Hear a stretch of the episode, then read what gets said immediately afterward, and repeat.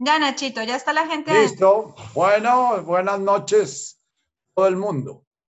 Eh, vamos a comenzar un poquito con algo que no tiene que ver directamente con nuestro trabajo con el Padre Nuestro, pero que sí tiene que ver profundamente con nuestro trabajo del Padre Nuestro, que es la meditación Advaita que les mandé como, como eh, posibilidad de trabajo de conciencia para el, para el fin de semana largo que tenemos aquí en Colombia, eh, eh, la meditación de Espira. hubo algunos comentarios que me mandaron de que difícil de comprender y que, y, que bueno, entonces puse ahí en el alguna aclaración sobre los tres estadios de alguna manera de, se pueden definir en el, en el, camino de la aventura de la conciencia divina, eh, recorriendo su juego que podemos llamar de conciencia humana.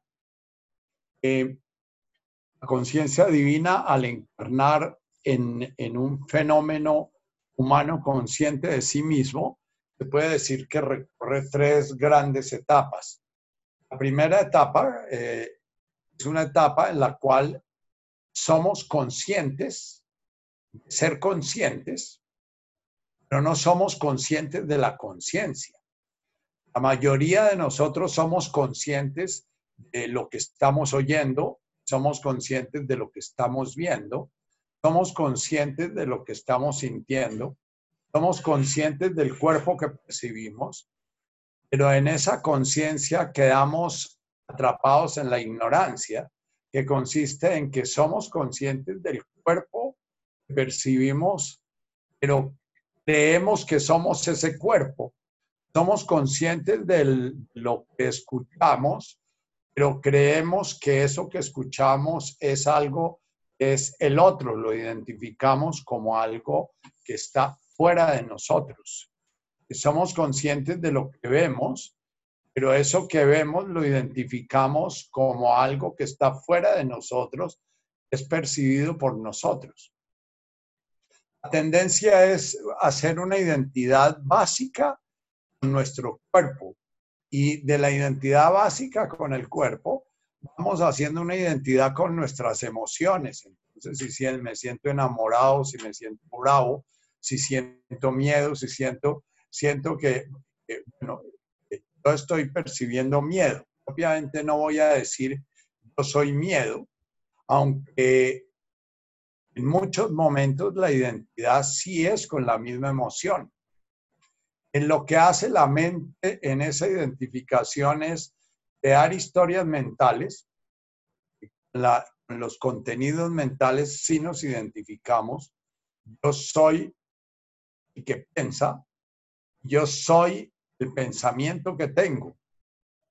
Entonces lo que hacemos es estar traduciendo las emociones a historias mentales. Esa identificación que vamos haciendo con lo que percibimos, ya sean los pensamientos, ya sean las emociones, ya sean los objetos de nuestra percepción gustativa, olfativa, táctil, propioceptiva, lo que nos va a dar la ilusión de un yo, porque el yo lo constituimos con la integración de todos esos perceptos, todos esos objetos percibidos, incluyendo el cuerpo, la emoción, los objetos percibidos de nuestra mente. El primer paso que se da en el camino del despertar de la conciencia es en el, en la, en el, camino Advaita comenzar a dejar de identificarme con mi cuerpo, dejar de identificarme con lo que veo, dejar de identificarme con mis pensamientos. Es un paso que a nivel de la mente es muy fácil hacerlo. O sea, si yo les pregunto, como les he preguntado en otras meditaciones, eh, crees que eres tus pensamientos. Fíjate que tu pensamiento nace, sale de la nada, hace un recorrido en la existencia y vuelve a la nada. Y tú no eres el que eliges qué pensamiento va a surgir y tampoco puedes tú controlar en qué momento ese pensamiento te desaparece en la nada. Siendo la nada lo que después vamos a leer como la conciencia, el pensamiento. Nace en la conciencia, se desarrolla en la conciencia como la nube que se forma en el firmamento, se hace toda su evolución en el firmamento y después se disuelve en el firmamento, se disuelve en lluvia o sencillamente el viento se la lleva y, vuelve a quedar el cielo vacío. El pensamiento es fácil reconocer que yo no soy mi pensamiento, porque si no estaría permanentemente dejando de sentirme que soy.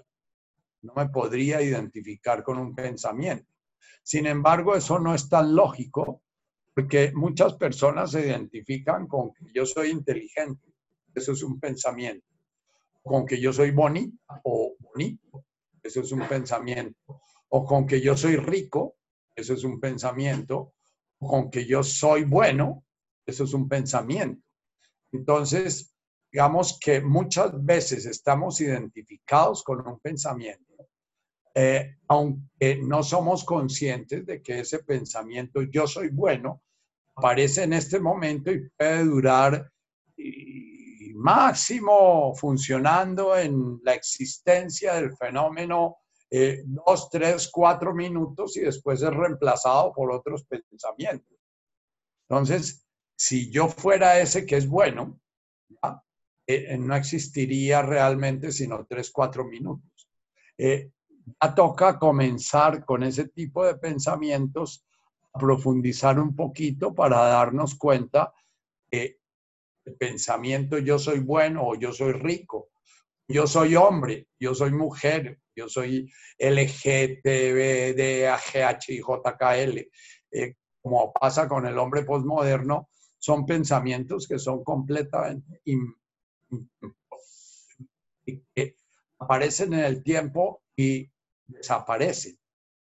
La, yo les envié al, al chat de coronavirus una serie videos de cómo ha ido evolucionando el hombre moderno para dejar de identificarse con su tribu, identificarse con su, como miembro de una familia, identificarse con su región, de identificarse, de identificarse con, con un país, con una religión o lo que sea, para irse identificando como una individualidad distinta y diferente.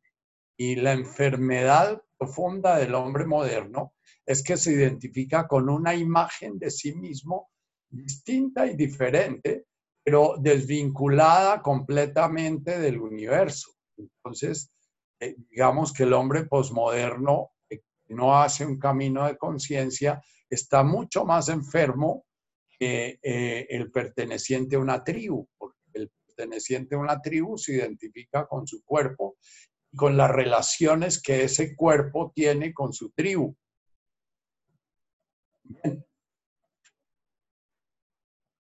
Esa es como una primera etapa en la que viven la mayoría de seres humanos, es la identidad lo que percibimos, siendo lo que percibimos lo que percibe la conciencia. La conciencia es como un en el cual se está reflejando todos los contenidos mentales, se están reflejando todos los contenidos emocionales, se está reflejando todos los contenidos físicos, todas las sensopercepciones, se están reflejando todos los actos que llevamos a cabo con los cuales nos identificamos. También nos podemos identificar con lo que hacemos. Entonces, cuando yo digo que soy filósofo, soy médico, es una ilusión que tiene el hombre posmoderno eh, eh, en la cual se identifica con un título o se identifica con una cualidad que le otorga o un rol que le otorga la sociedad. Es como es tan, tan miope eso como el que, actor que representa a Hamlet, eh, identificarse con Hamlet. Que lo que hacemos nosotros en nuestras acciones es representar sencillamente roles en ese mundo impermanente de los fenómenos. a donde nos va llevando Rupert en su meditación poco a poco es ir descubriendo que no somos el cuerpo, no somos la emoción, no somos nuestros pensamientos. Y a irnos nos va invitando a que veamos que esos pensamientos, esas emociones, ese cuerpo, están apareciendo. Él la, habla de la pantalla. Su ejemplo es, su metáfora es la pantalla. Aparecen en la pantalla de la conciencia sin modificar a la conciencia. En, en, la metáfora más antigua es el espejo. Cuando no existían pantallas, entonces se usaba el espejo. La imagen fenoménica aparece en el espejo, desaparece, pero el espejo no es modificado por la imagen que aparece. El, el primer paso en el camino Advaita es comenzar a desidentificarnos, comenzar a darnos cuenta que ese espejo no se modifica con los objetos que pasan y que el espejo refleja el espejo puede reflejar algo feísimo, sin embargo el espejo no se vuelve feo. El espejo puede reflejar algo divino, el espejo no se vuelve bonito. Que el reflejo puede reflejar algo malísimo y el espejo no se vuelve malo. Entonces, e, la cualidad de los fenómenos que refleja el espejo o la pantalla la conciencia no altera la conciencia. Y entonces esta etapa se llama en el Advaita la etapa del no soy ni mi cuerpo, no soy ni mi pensamiento, no soy mi acción, no soy mi emoción, no soy lo que poseo. Neti, neti, neti. Es todo lo que yo voy sintiendo y percibiendo, estoy diciendo permanentemente no, no, no, eso no soy. esa segunda etapa, no, con esa segunda etapa no se termina. En esa etapa lo único que yo estoy haciendo yo no soy las nubes, yo soy el espacio en donde aparecen las nubes. Yo soy el, vacío infinito en donde las nubes aparecen. Y entonces ya venimos a ver la relación con nuestro trabajo. Boom, es ese espacio infinito. Guasmaya son las nubes. El de Boashmaya, por eso esa meditación para mí es la meditación, yo la hago con alguna frecuencia, es la meditación del Padre Nuestro, porque esa meditación es Avum Boashmaya. El nos lleva a la tercera etapa planteada en la meditación es cada objeto que aparece la conciencia, ¿qué está constituido? ¿Cuál es su ser? Su ser es conciencia. La conciencia es una transformación permanente del vacío a la forma. La conciencia es el origen primordial y al mismo tiempo la sustancia que se manifiesta. Entonces, dicen en, los hindúes, eh, la divinidad, Dios, como se quiera nombrar, ese, e, principio uno, origen de lo diverso, es el danzarín. El universo es la danza, pero la danza está constituida por el que la danza. Entonces, el que la danza es la divinidad y su, la forma como se manifiesta es en su danza.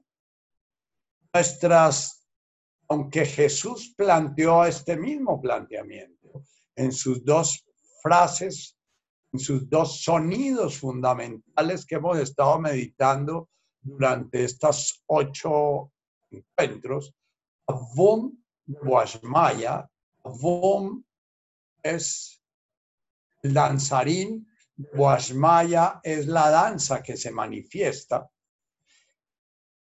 El sonido en la mitad de la danza hace alusión de que la, la esencia, lo que se manifiesta en la danza, es la divinidad.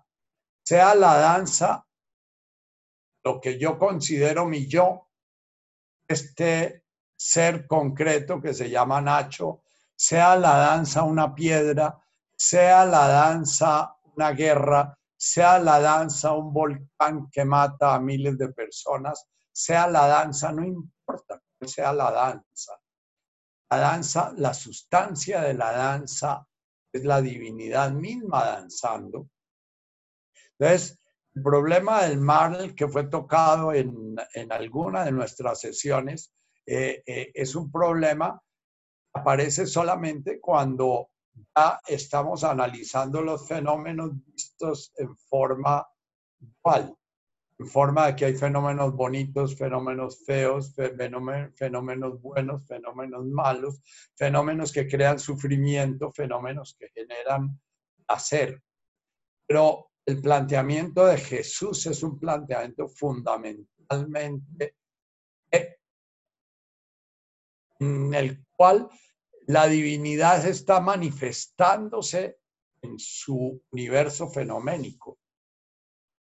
Wash Maya es la manifestación de Avum. Y Avum es lo que sustenta y lo que le da sentido de ser de Maya. Y toda la oración del Padre Nuestro, toda la oración de las bienaventuranzas es un tratar de recoger a esta criatura que comenzó a sentir que su sentido de ser estaba en ella y que estaba separada de Abum para que vuelva a el final del Evangelio de Juan, mi padre y yo somos uno. Como mi padre me amó, así os amo a vosotros. Dice Rupert en, en, el, en esa tercera etapa, esencia del amor es precisamente el que somos lo mismo. Cuando ya vamos descubriendo que somos nuestro ser, es el mismo ser de cada uno de los objetos que veo afuera, cada uno de los objetos que oigo afuera, comienzo a descubrir que yo soy uno con todos ellos y esa es la esencia del amor. La esencia del amor es, por decirlo de alguna manera, mirarme manifestándome en cada uno de los objetos que de alguna manera están haciendo parte de mi danza. E, ese es el sentido de la sacralidad que da Anchin a el gallo, a la venia, que hace su zafú, que hace a su zafutón, que hace al altar, que hace a la comida, que hace a la cama en donde duerme, que hace allá, porque en la práctica del, Zen se pide estar siempre teniendo una actitud sagrada frente a cada circunstancia que está relacionada con nuestra existencia, porque cada circunstancia que está relacionada con nuestra existencia es Abum manifestándose en esa circunstancia e invitándome a mí a reconocerme a mí, reconocer esa circunstancia como parte de esa danza, la creación. Universo. Ahí viene la palabra universo la una, la unidad, la conciencia una, manifestándose en lo diverso, manifestándose en... Este planteamiento básico conlleva una serie de cosas fundamentales. Una, que cada fenómeno que se manifiesta tiene una razón de ser, de manifestarse. Cada ser humano es una manifestación de la divinidad única, distinta y diferente. No hay ningún ser en el universo que no se ha producido ni siquiera los que son producidos por el hombre, porque una pastillita de, un antidepresivo como puede ser el Prozac está compuesta de muchas moléculas y de muchos átomos. Y aunque la pastillita a nivel macro sea la misma, la forma como esos átomos están organizados en cada instante y cada presente es única e irrepetible. Cada cosa que aparece en el, en el espacio del mundo de los fenómenos aparece como única e irrepetible. Ese es el juego y la danza del creador Chit. Sat es el creador, Boom. Chit es manifestándose el amor, amando al amado. Se manifiesta como danza, se manifiesta como danzarín y se manifiesta como el que goza la danza, como el que contempla su propia danza. Y entonces esta meditación nos lleva a comenzar a trabajar nuestra atención enfocarla al espejo, en estar siendo consciente del espejo del espejo, la conciencia siendo consciente de la conciencia. En nuestra conciencia actual, la conciencia racional, eh, en la cual se dio el primer milagro, como dice Richard Moss, es el milagro del yo, una criatura que puede hacer una imagen de sí mismo crear una imagen de sí mismo, puede contemplarse a sí mismo existiendo. En esa conciencia, la única manera de ser conscientes es siendo conscientes de un objeto que es, está presente en la conciencia. Vom de Boasmaya, lo que está pidiendo Jesús en ese primer planteamiento es, hay que recordar que tu ser es Avum y que usted sencillamente es una manifestación de ese ser. Y entonces usted no está separado, usted no está diferenciado. Lo que hace el ego todo el tiempo es estar creando asociaciones y asociaciones y asociaciones después van a ser trabajadas en lo que hoy vamos a trabajar en Lenes Yuna y en Bisha, eh, en nuestra última palabra, crear asociaciones y que hemos trabajado también en el Vashvoklan Uben, pegando y pegando y pegando y pegando y pegando y pegando cosas. Y les, les pongo mucho la metáfora de la constelación que usan los astrólogos.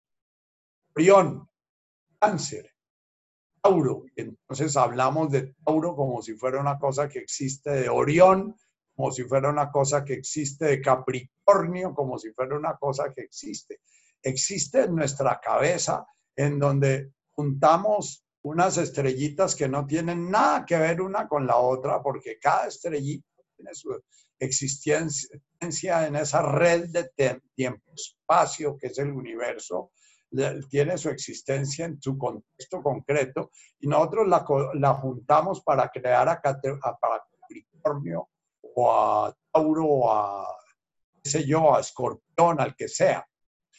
La tendencia del ego es a crear asociaciones.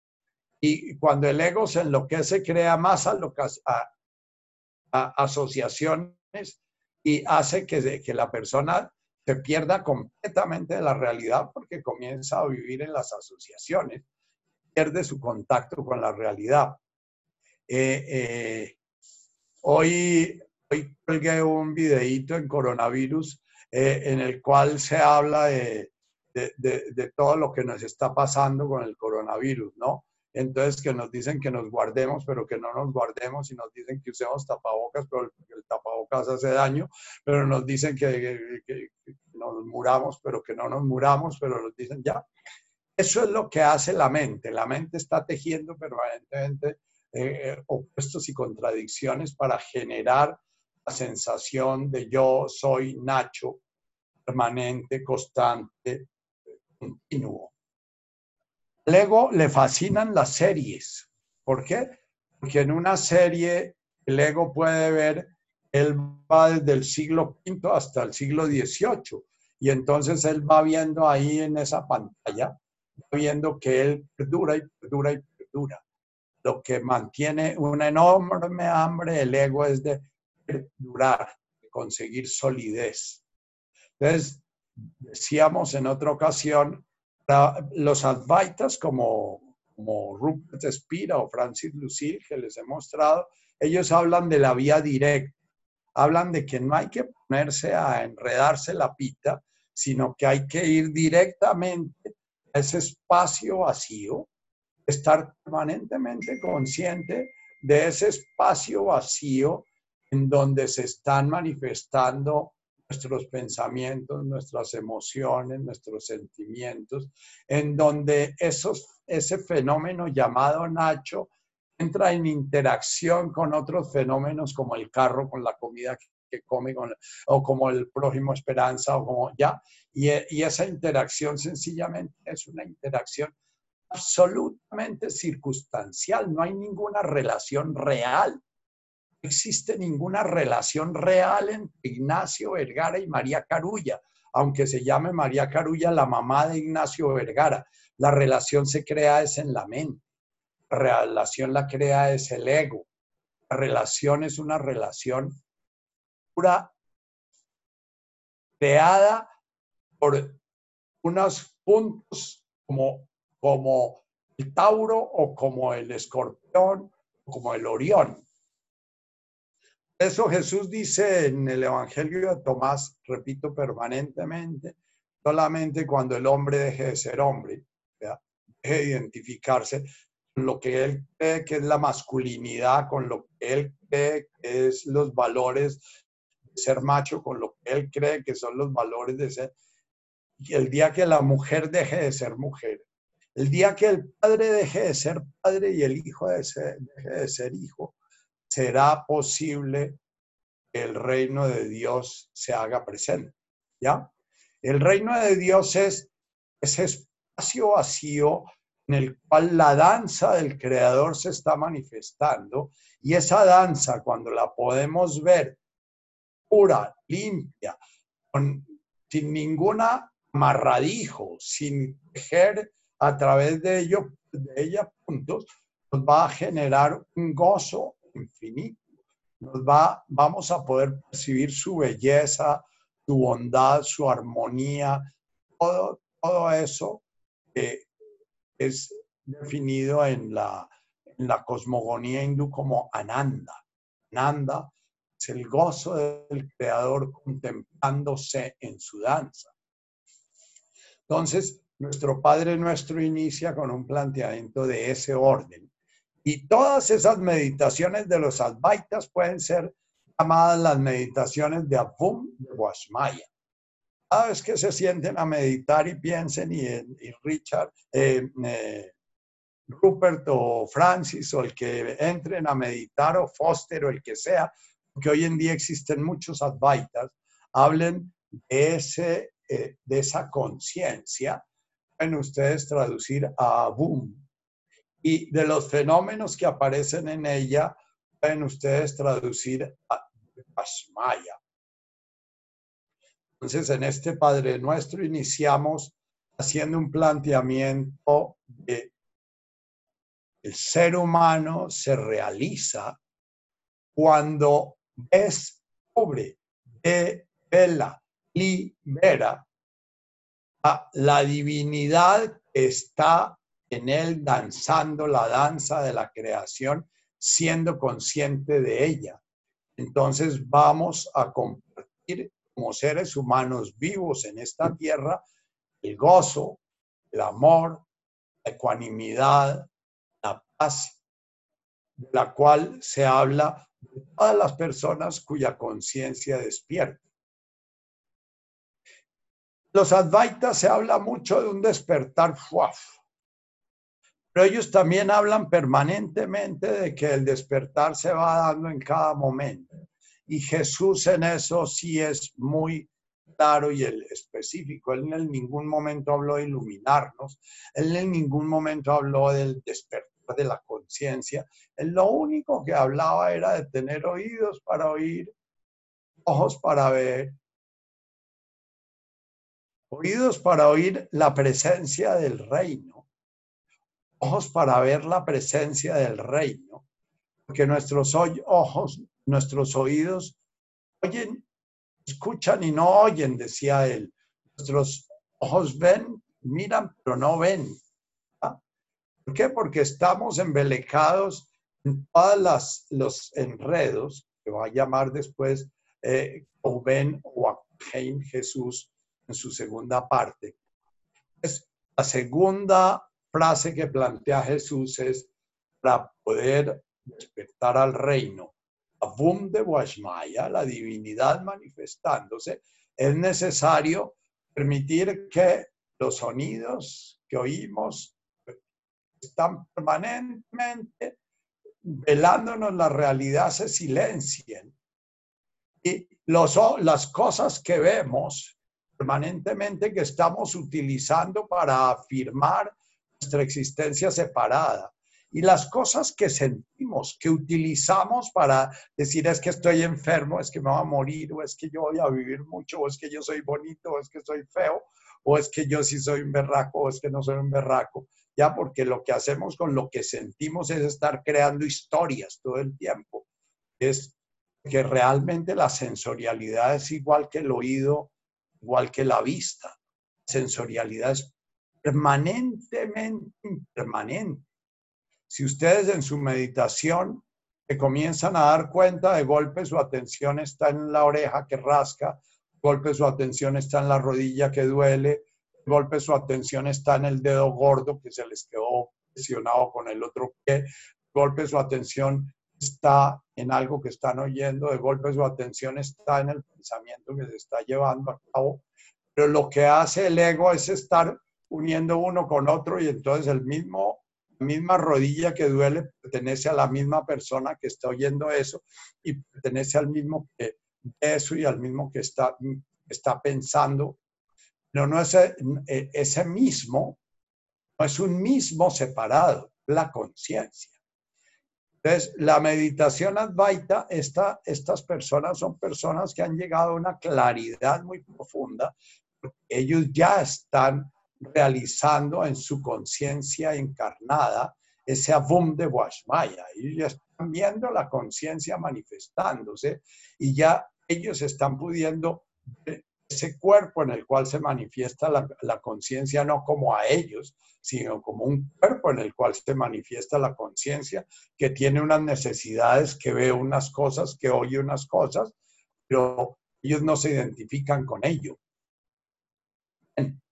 Netkadach es ese camino que propone eh, de una manera magistral eh, eh, Rupert en esta meditación y en todas sus meditaciones.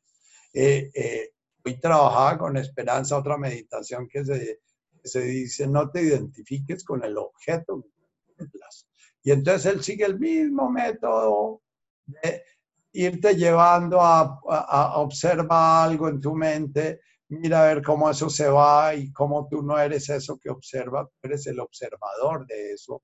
Y entonces mira al observador. Es la misma meditación que hicimos con la cometa Richard es mire la cometa, y mire el objeto, ahora lleve su atención hacia. El proceso que invita a Jesús es el mismo, el comenzar a utilizar nuestra conciencia atendiendo directamente a qué está ocupando ese vacío y eso que está ocupando ese vacío, cómo lo estamos usando para crear una imagen de nosotros mismos separada, distinto, distinta, diferente, especial, que bueno, tiene la ventaja de que nos va a proporcionar y garantizar sufrimiento para toda la vida. Y eso fue lo que descubrió Buda. Mientras alimentemos nuestra imagen de estar separados, nuestra ilusión de estar separados, al mismo tiempo que alimentamos la ilusión de estar separados, estamos alimentando el origen del sufrimiento. El origen del sufrimiento es el estar negando la realidad real.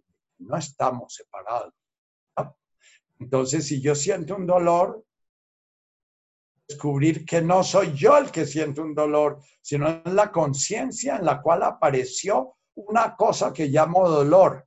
Y si me quedo en él, es posible que descubra que lo que yo llamo dolor, de pronto no es ni dolor, preguntarme qué significa dolor. Yo soy el que tengo tal miedo, pero si realmente, como oíamos hoy una meditación de Pema Chodrón, si yo miro ese miedo y lo miro amorosamente, lo miro, lo, lo cobijo y lo recojo, lo miro como, como al bebé que está en mis brazos, de golpe se diluye ese miedo. Ese miedo yo lo alimento como miedo porque yo sé, yo soy aquel que le tiene miedo a, yo soy aquel que tiene migraña, yo soy aquel que se va a morir, yo soy aquel que está gordo, que yo soy aquel que está flaco, yo soy aquel. Sabes que yo digo, ah, yo soy aquel y me identifico con un objeto, estoy alimentando la ilusión de estar separado. Aunque tenga un cáncer, si me identifico con yo soy aquel que tiene cáncer, estoy usando el cáncer para estar separado. Aunque esté viviendo la realización, si me identifico, yo soy aquel que se está realizando, ya me fregué, que ya estoy utilizando la realización misma para identificarme como alguien separado se realizó. El que realmente se realiza no se realiza, porque el que se realiza lo único que hace es descubrir que siempre ha estado realizado, pero dejó de sentirse separado y distinto. Entonces disminuyó o apagó fuente de su sufrimiento. Cada shimoch, segundo paso que nos invita Jesús, vaciar, vaciar, soltar, dejar de identificarnos con. Cuando estoy discutiendo con alguien y me acaloro por lo que estoy discutiendo, decir, no tiene sentido. Porque si me estoy acalorando es porque yo me estoy identificando con el que posee una determinada verdad. Eso es la verdad no existe, decía, decía Pilatos. ¿Y qué es la verdad? Eh, Pilatos era un escéptico, ¿no? Jesús le responde, nada, porque realmente no hay nada que responder. Y, Sócrates decía, yo solo sé que nada sé, porque él buscó la verdad hasta lo último. Y los físicos cuánticos hoy en día están encontrándose que ni la materia existe. Que, entonces, ¿cuál es la verdad?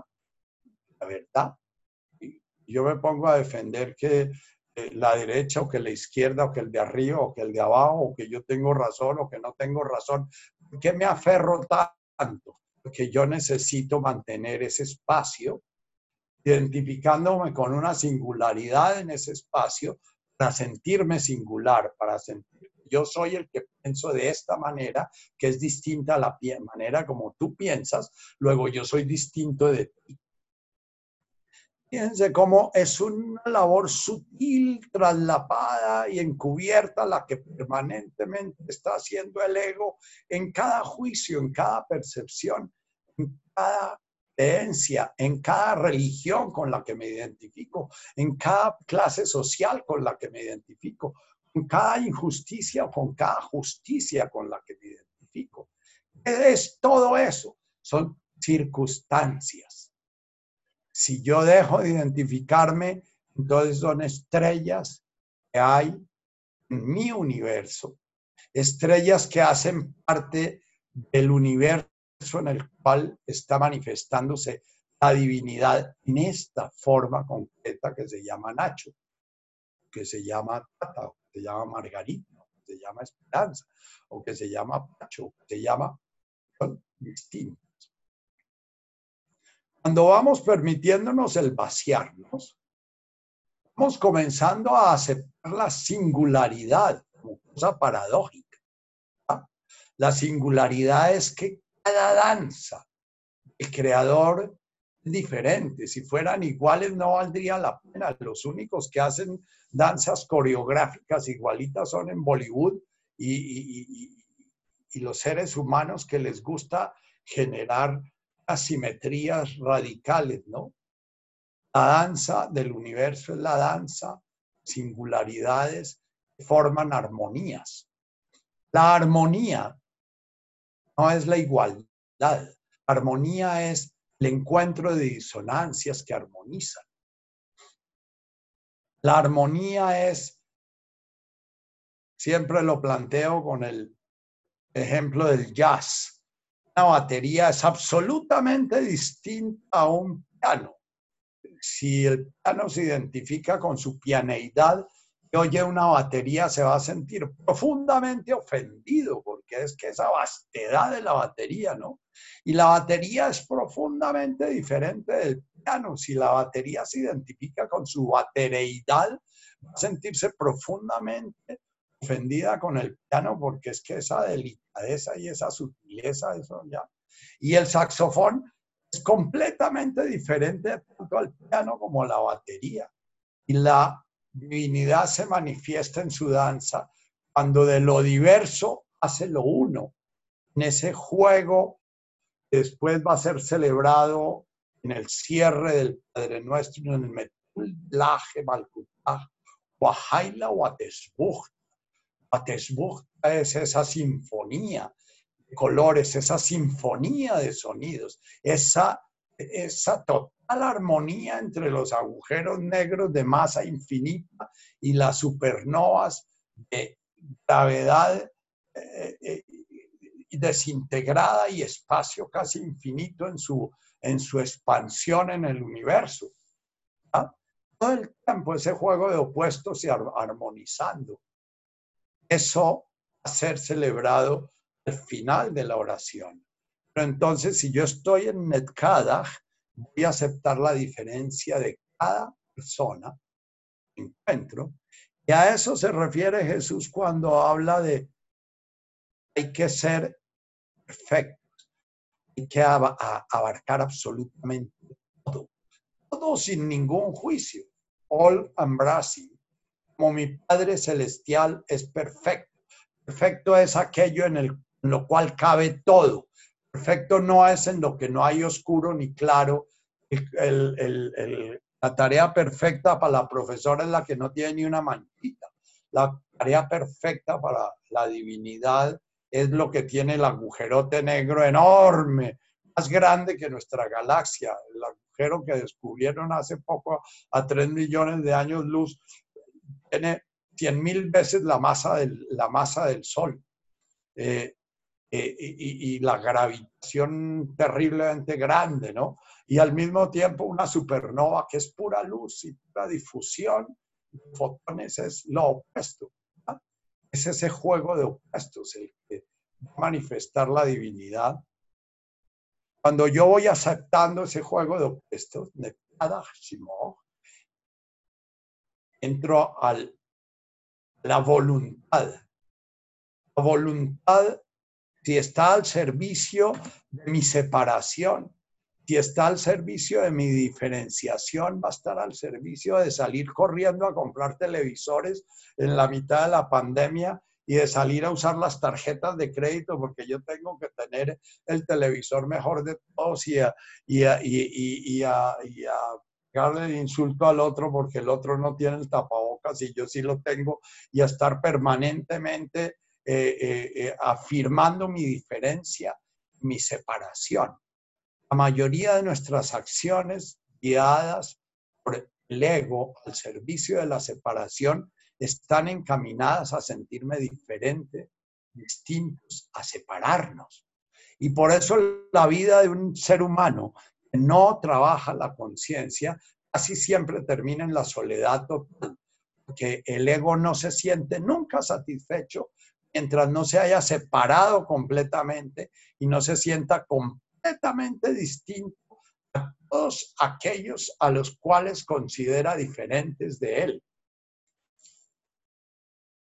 Cuando hemos trabajado desde el Netkadach, de estarnos permanentemente vaciando, porque el Padre Nuestro es una respiración, es un estar inspirando el Abum, manifestando en Dewashmaya inspirando en el Netkadach, manifestando en el Shmoch, inspirando y contemplando lo que se da en nosotros, pero soltando nuestras identidades en las conexiones que estamos haciendo para permitir que el vacío está ahí permanentemente, el vacío que refleja la realidad pueda ser contemplado por nosotros, entonces va a dejar de reflejar mi voluntad al servicio de separarme, al servicio de crear fronteras, al servicio de crear diferencias, de crear el diferente sexual, de crear el diferente en raza,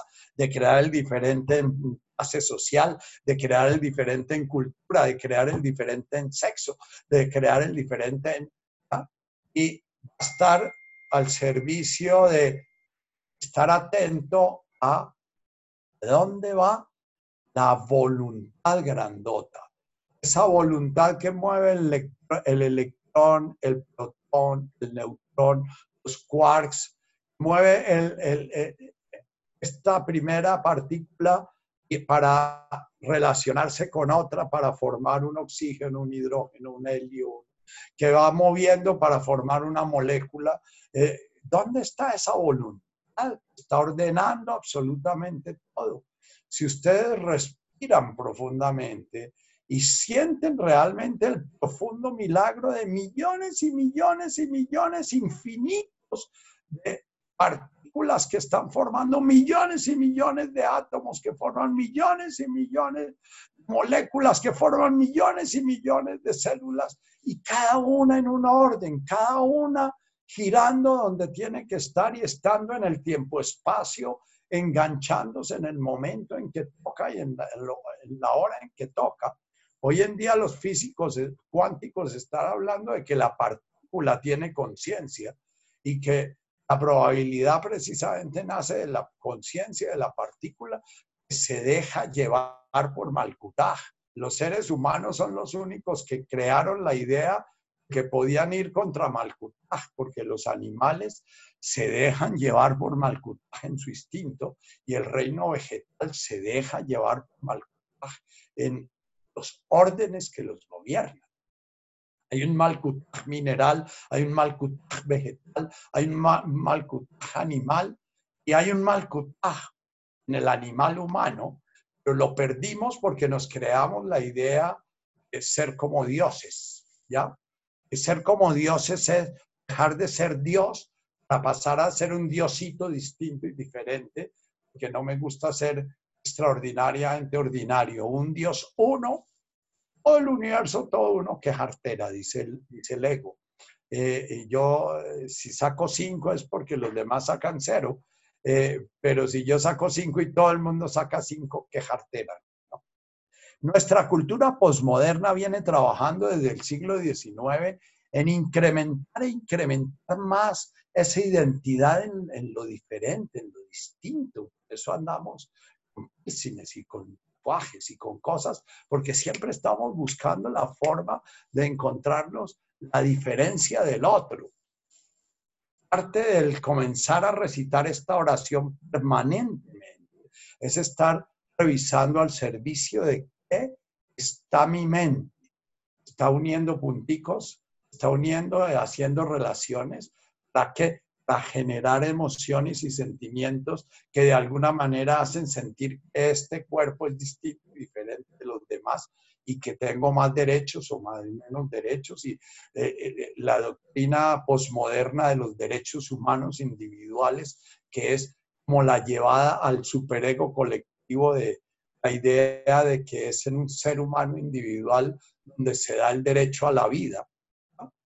Todo eso es, eh, eh, hago énfasis en esto porque vamos a ver en Lenes Yuna, en Bishá, Lenes Yuna es el superego humano, el que nació en el siglo I en la época de Jesús, el que nació en el siglo IV antes de Cristo, en la época de Lao Tse, en la época de Buda, en la época de Confucio, en la época de los grandes despertadores de la conciencia del siglo IV antes de Cristo, eh, tuvieron un super ego humano muy distinto del de nosotros. O sea, el Yuna que vivieron los que vivieron en la época de, Buda y de Confucio y de Lao Tse y en la época de oro de, de, Asoka y del siglo segundo eh, antes de Cristo, Cristo, donde se difundieron las doctrinas espirituales y para gran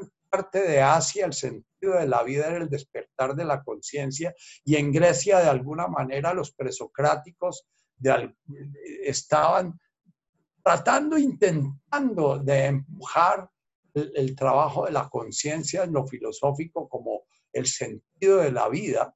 Sentido de la vida no era la producción como es en el, en el hombre moderno y el dinero, como lo delata permanentemente Byung-Chun Han. El sentido de la vida del hombre posmoderno es producir, no más que producir. Ni si ya dio casi el sentido de su propia identidad, ahora se identifica con lo que produce. Y el coronavirus nos tiene ahorita castigados en nuestra producción y por eso estamos todos despistados y usamos estas vainas para poder seguir produciendo. Entonces, el superego es el que va a llenar el netkada, va a estar lleno permanentemente de, del Enesyuna, es el pensamiento colectivo, la cultura colectiva, esta cultura materialista está metida dentro de nosotros hasta lo más profundo de nuestro ser. Entonces, si Buda hablaba a sus discípulos de que no había un yo individual, eh, eso podía sonarle más o menos a un discípulo eh, medio ignorante que lo oyera. Pero a nosotros nos dicen que no hay un yo individual y llevan remachándonos la Iglesia Católica que la salvación va a ser la resurrección de la carne y la vida perdurable en mi individualidad como católico, iglesia única que tiene la razón. Y eso lo llevamos repitiendo por siglos y eso lo llevamos enterrado en nuestras tripas. Entonces nuestro trabajo con el superego colectivo es mucho más fuerte que que podría ser el trabajo de una persona sencilla y simple. Después vamos a ver el Bishab, es aquellas cosas en nuestra historia nos dejaron tan marcados de alguna manera sentimos que es a nosotros a los únicos que nos pasó y nos refuerzan la identidad en el dolor y en el handicap y en el sufrimiento. Entonces, entrando ya en la voluntad, entrando ya en el tema del cutaje es si yo voy orientando mi ego, domesticando mi ego, para que deje de estar al servicio de construir un yo separado, distinto y diferente. Mi voluntad va a comenzar a estar al servicio de qué me pide la vida, al servicio de... Eh, eh, en, en la cultura árabe estamos viendo una serie que se llama Resurrección. Es una serie de una, una tribu una tribu otomana eh, en siglo XI, eh, y todo el tiempo, todos, todo el tiempo están diciendo si Dios quiere, si Dios quiere, si Dios lo permite, si Dios quiere, y tal cosa sucede si Dios lo quiere, y, si es la voluntad de Alá, y ojalá que es el, el término con decir, deseamos en español que algo suceda, eh, viene de isjalá, Dios lo quiera, no que yo lo quiera. En, eh, a católico se pasó como ojalá, ojalá, reemplazó el ojalá. Ojalá, dice el hombre moderno. Ojalá que pueda comprar el carro, ojalá que me gane la lotería, ojalá. Por eso Tony de lo decía, el milagro para un hombre es lograr doblegar la voluntad de Dios y ponerlo a su servicio es pedirle que me gane la lotería y que la mujer que no me quiere me quiera, etc. ¿Qué es seguir la voluntad? ¿Qué es este tema al cutaj? El tema al cutaj es que si me dio un cáncer, estar viendo a dónde me lleva la vida con ese cáncer.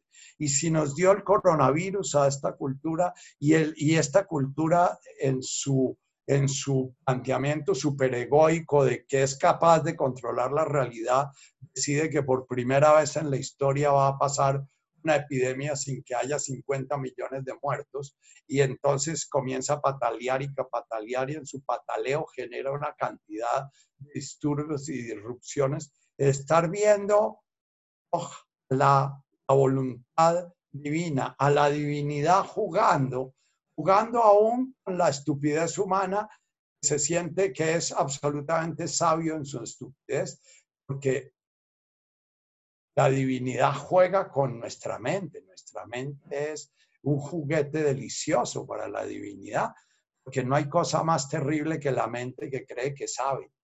Por eso todos los personajes que en algún momento comenzaron a, caminar el camino de Kadaj, lo primero que comenzaron fue a aceptar el misterio. No entiendo de qué se trata. Mentecita chiquita es como el niño sacando el agua del océano y vaciándola en un pocito en la playa, la idea de vaciar el océano. Es tan ínfima capacidad mental, es un fenómeno más, pensamiento es un fenómeno más en este universo que nace, crece. Hoy en día puede pasarse uno días enteros. Yo me gasté todo un domingo bajando libros, libros gratis porque me metí en la trampa de que había una editorial que sacó unos libros gratis y me gasté todo un domingo bajando libros y cuando llegaron las 8 de la noche, ¿y cuándo voy a leer todos esos libros? estupidez es la de la mente que quiere abarcar todo, ¿no? Entonces, tema al es, habiendo reconocido que mi sentido no es ser yo, ser yo en mi mente, en mis conocimientos, en mi capacidad de control del universo, en mi capacidad de controlar la raza humana, en mi capacidad de que la raza humana perdure por la eternidad, la capacidad, sino que mi sentido es ser una conciencia que contempla la danza divina y ser parte de la manifestación de la danza divina, cada acto mío, el comer, el ir al baño, el saludar a mi mujer, el no saludarla, acto mío está siendo la forma como la divinidad está manifestando su danza en mi existencia.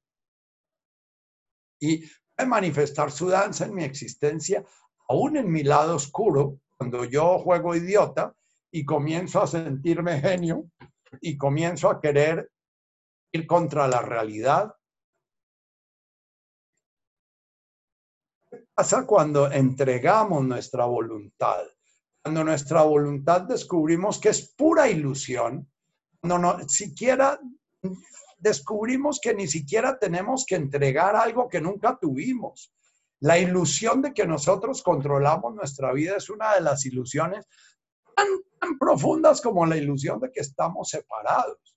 Y entonces cuando comenzamos a descubrir que nuestra vida sencillamente transcurre y está llena de circunstancias, yo no decidí la madre que iba a ser mi madre, ni decidí el padre que iba a ser mi padre, ni decidí cada uno de mis matrimonios, ni decidí los hijos que iba a tener. Yo no decidí nada de esas cosas. Eso sencillamente se fue dando y lo que hacía mi ego era hacer, creerse la historia y tejer historias creyendo que yo era el que había causado eso y que había causado lo otro y que había causado lo otro. Hay una novela de, del mismo autor de Juan Salvador Gaviotas, Richard Bach, que se llama Uno. Es la infinidad de posibilidades que tiene una historia. Entonces, coge una circunstancia y separa dos posibilidades y sigue una novela con una posibilidad y la otra, y después la siguiente posibilidad diferencia otras dos posibilidades y esas otras dos posibilidades hasta que llega al infinito de posibilidades, como los cuentos que tenían los niños a veces podían definir para dónde querían que siguiera la novela. La realidad es que estamos en el río la vida, que es un río de experiencias, es como un enorme buffet de experiencias. Y nosotros tenemos la ilusión de que elegimos qué experiencia vamos a vivir. Y entonces elegimos experiencia A y decimos, ah, si yo hubiera podido elegir experiencia B, pero cuando yo elegí experiencia A ya no existe experiencia B. Luego no hubiera podido elegir experiencia B. Sencillamente, eso es lo que se da el presente, que es lo único que existe, el presente. En la física cuántica se dice que cada espacio-tiempo va a dar unas circunstancias concretas de realización de posibilidades. Y la posibilidad que se realiza es la única que existe. las millones y millones de posibilidades que se hubieran podido dar no existen porque se da la que existe. Entonces, nuestro ego siempre se va creyendo que es el que se separa y que el que se divorcia y el que sigue y el que echa o el que lo echan y que y, y todo eso, todas esas circunstancias las usamos para sentirnos diferentes, distintos. Una palabra que hoy en día resuena con un gusto que llama sentirnos víctimas. Sentir es que la realidad nos trata de una manera especialmente mala, una manera especial. O también podemos sentirnos devas o asuras, sintiéndonos especial y afortunadamente tratados. La gratitud y el amor es reconocer cada presente y agradecer ese presente por la única razón de que estoy consciente, que estoy pudiendo estar presente en este presente. Ese es la única motivo de agradecimiento, el poder estar presente. Si no estoy negando este presente, si no estoy negando este arroz, que lo quisiera con menos sal por un arroz, o no estoy negando esta ida al baño porque quisiera haber podido ir al baño más suelto o más flojo o más con más diarrea o con menos diarrea, estoy presente, entonces tengo que agradecer lo que estoy viviendo y estoy viviendo presente. Esa experiencia va a generar un. Es cuando la mente y la voluntad, la mente y el corazón de alguna manera se unen y dice Neil Douglas, el Sivianaj está representado por una imagen antigua que es las nupcias, el modelo, el momento en que se conjugan el encuentro de los opuestos, el encuentro del hombre con la mujer, el encuentro del día con la noche, el momento del atardecer o de la el sivianaje es mostrado como el momento en que lo que andaba separado entró en la unión el momento en que Jesús se va a buscar la oveja perdida y encuentra esa oveja perdida, el momento en que lo que estaba desunido volvió a su origen. El momento en que volvemos a nuestra pureza original, va a ser celebrado en la sexta bienaventuranza, siendo el Datkein Bon, es el corazón puro. El corazón puro es el que su diástole y su sístole hacen parte de una totalidad. Está queriendo separarse o queriendo unirse, queriendo separarse por el miedo o queriendo unirse por el deseo. su separación y su unión hacen parte de una totalidad íntegra. Tanto. Aquí viene algo que en la enseñanza de Jesús no fue resaltado y Jesús todo el tiempo hace énfasis en, cada bienaventuranza y en frase del Padre Nuestro. De Guashmaya, en el mundo, podemos observar como externo, como Afbarajá, como en este cuerpo que yo observo como interno.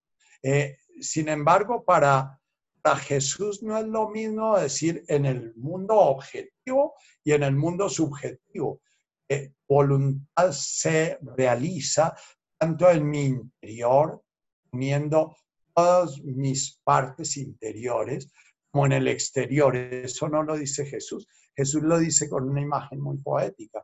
Washmaya representa a todo el universo manifestando a Bum y Afbaraja representa a este personaje concreto, concreto, de huesos, pesado, sólido, en el cual la divinidad se realiza. E, ese juego entre lo externo y lo interno en Jesús no es muy claro. Cuando dice hay que amar al prójimo como a sí mismo, eh, eh, la forma de plantearlo es que solamente cuando el amor está en nosotros se difunde. Solamente cuando ha nacido la conciencia amorosa en nosotros, nosotros la reflejamos. eh, la forma como fue traducida, porque ya el lenguaje al cual se tradujo el griego y el latín y, en parte el hebreo, que ya en ese entonces era un, eh, ya estaba el pueblo hebreo muy contaminado de la sabiduría griega, ya rompen el afuera y el adentro, y entonces hay que amar al prójimo que está afuera como a mí mismo. Y entonces viene la discusión de si, si me amo a mí mismo será egoísmo, pero si amo al prójimo que está afuera, si yo no reconozco la divinidad danza su danza en mí mismo, no voy a poderla reconocer en el prójimo. Y es el reconocimiento de esa divinidad en, el, en el, en el ese shmoch, me hace permitir que mi voluntad esté al servicio de sacralizar mi ser de tal manera que mi acción refleje. Cada acción mía sea congruente consistente con esa conciencia que tengo de ser la divinidad una, manifestándose en una diversidad, universo. Entramos a la segunda parte que llama la terrenalidad. Habla la subjetividad, es la terrenalidad. Es Paulan Lachma de Sunkanan. Eh, son sonidos que están sueltos, no hay verbos, no hay un sujeto que va hacia un lado y un verbo que nos indica a dónde va la acción del sujeto afuera de él. Haulan es un sonido de, ah, despierta, de haz presente en la conciencia, eh, eh, informa. Eh, dice la nueva física que lo único que es el universo es una dimensión llamada tiempo-espacio cargada de información y que la información es la que va haciendo que ese tiempo-espacio vaya generando fenómenos. Esa información se llama conciencia. Entonces, de alguna manera, Howland despierta, eh, esté presente, yo pueda ser consciente. Lagma, comprender todo esto, comprender mi equivocación, comprender mi inconsciencia, comprender en cada momento en qué dirección voy, conocer y tener la vitalidad, tener el alimento en este cuerpo, poder tener un cuerpo que pueda hacer ese camino, ese milagro misterioso, una conciencia que se hace consciente en el fenómeno de una conciencia ya es consciente de todo el universo, pero quiere jugar ese juego de llegar a ser consciente en el fenómeno. Llama Aroindo la aventura, la conciencia, la aventura de la divinidad. Se metió en ese juego y, y muchas veces es un juego a la escondida en que no encuentra, porque cada vida humana en que no se encuentra es una vida humana en que la divinidad hizo su juego, viéndose a sí misma haciendo el juego, y para nosotros los humanos es, pero ¿cómo va a haber, como dice Rafael Pombo, a esos seres sufriendo y quedar completamente serena en ese sufrimiento? No, ella no está ni serena ni agitada, ella está serena.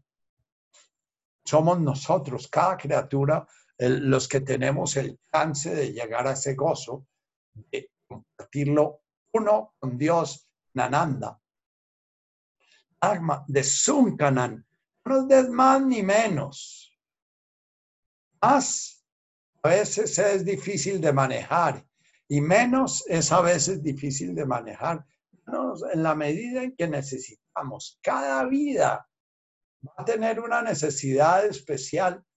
Cuando sentimos que tenemos mucho es porque realmente no hemos logrado entender cuál es nuestra dimensión de conciencia.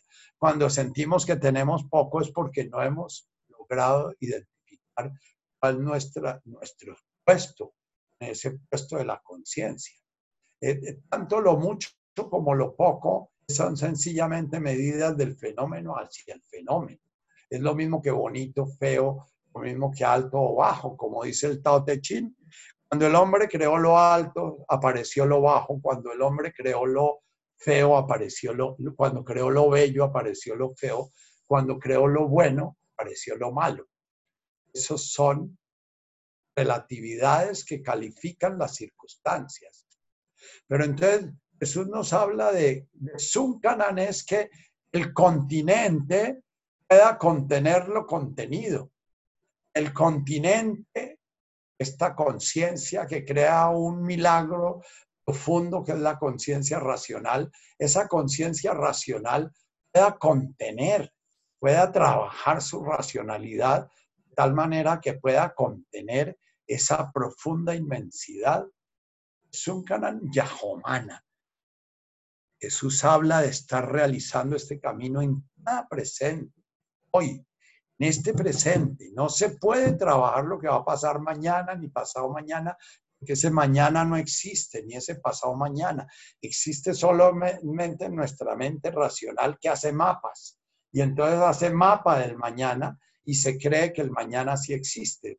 Y te amaré para toda la vida, dice el mapa, ¿no? Y seré fiel a ti para toda la vida. Y, todas esas historias. Y, y, lo decimos y lo decimos en candidez y tal ignorancia que no lo creemos.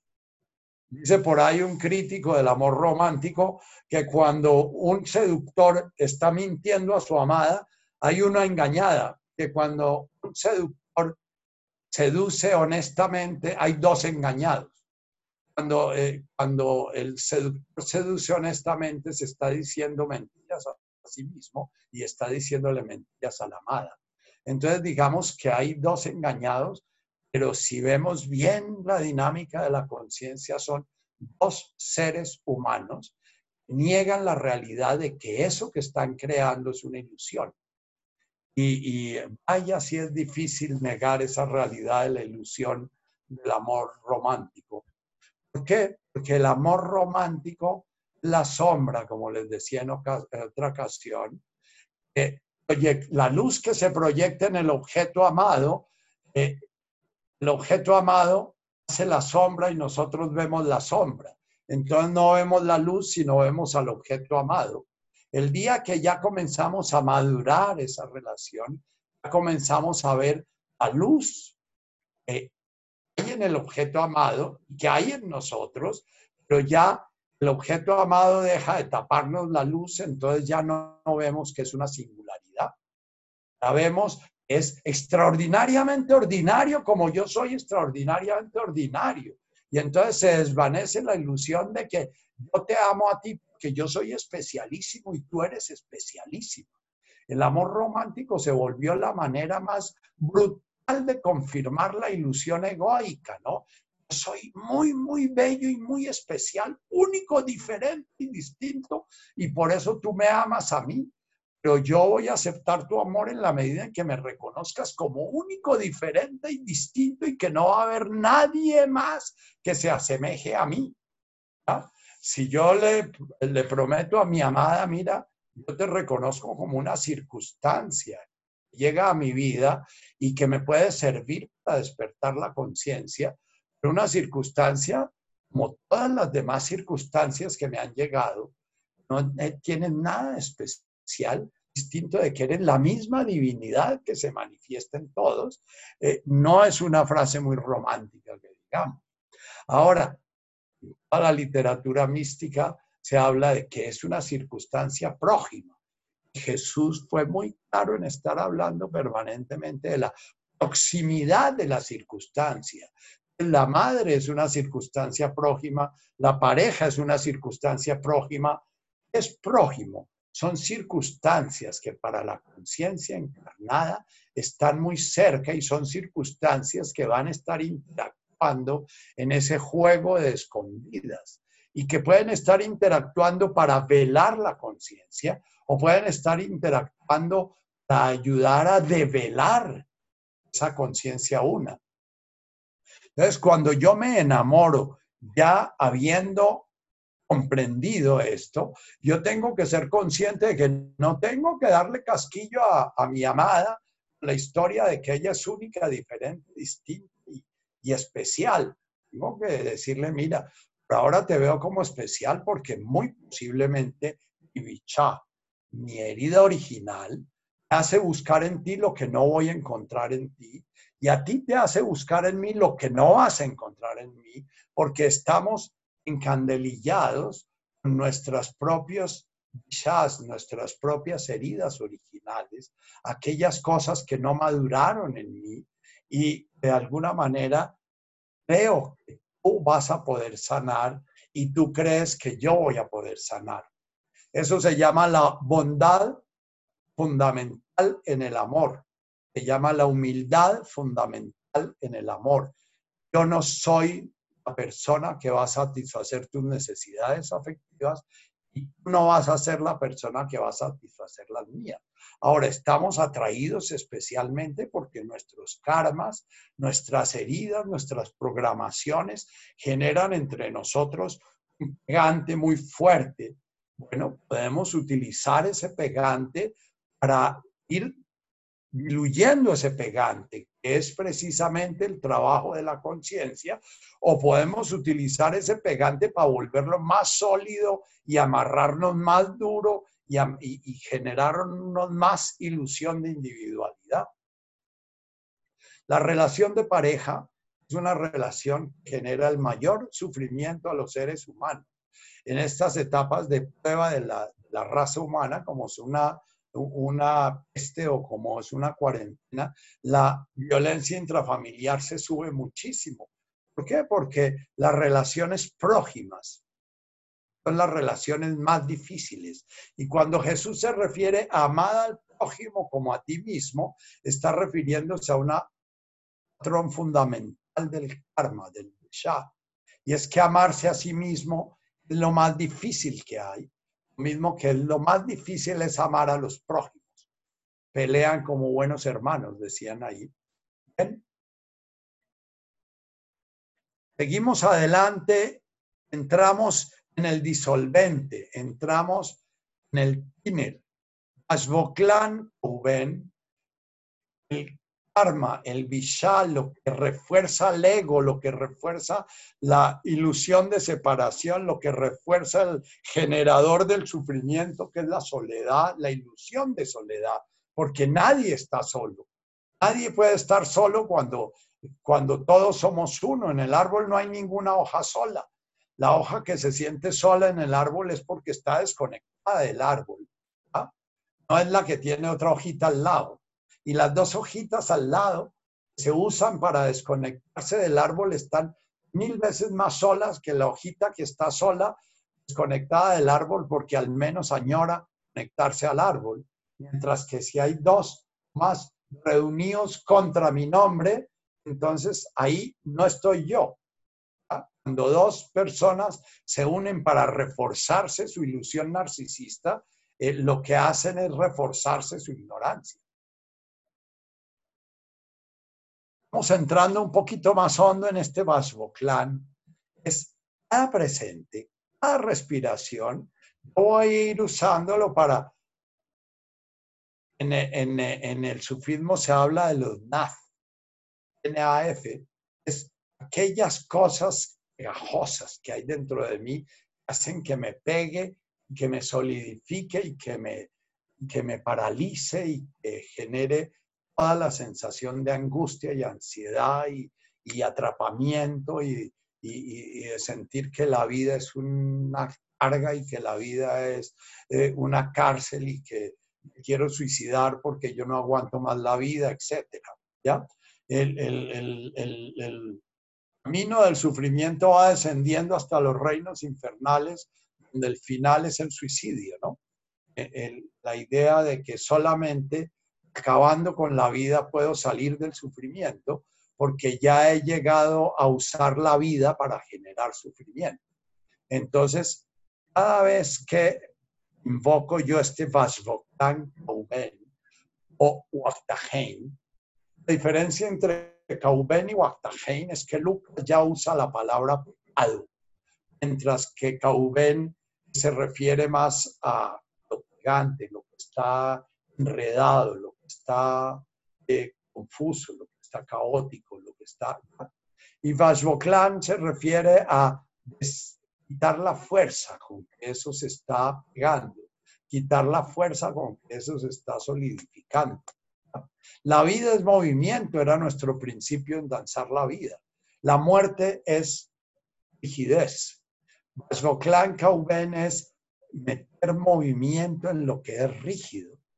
Y entonces, si yo estoy rígido, eh, eh, eh, amargado porque estoy flaco o porque estoy gordo o porque estoy pobre o porque estoy rico o porque me hicieron o porque no me hicieron o porque me traicionaron, Clan es ir soltando esa rigidez. Cada vez que entramos profundamente en la neurosis, entramos como en la cuarentena que estamos es una rigidez en que si salimos malo y si no salimos malo, y si compramos malo y si no compramos malo, y si nos ponemos el tapabocas malo y si no nos ponemos el tapabocas malo, y, si hacemos cuarentena malo y si no hacemos cuarentena malo, y, es, esa rigidez es el caubén, esa sensación de no tengo salida. Eh, hay, hay caubenes psicológicos como la decisión de Sofía, que es, es una entidad psiquiátrica nacida de una película que fue histórica. Sofía fue una judía que llevaron al campo de concentración y el capo del campo eh, eh, quiso llevársela de esclava, sirvienta y etcétera, como hacían esos capos. Y, pero ella llevaba dos niñitos y los niños le estorbaban. Y el capo en su necesidad de generar sufrimiento porque llega un momento en que el karma es tan pesado, yo me siento vivo en la medida en que siento que genero sufrimiento.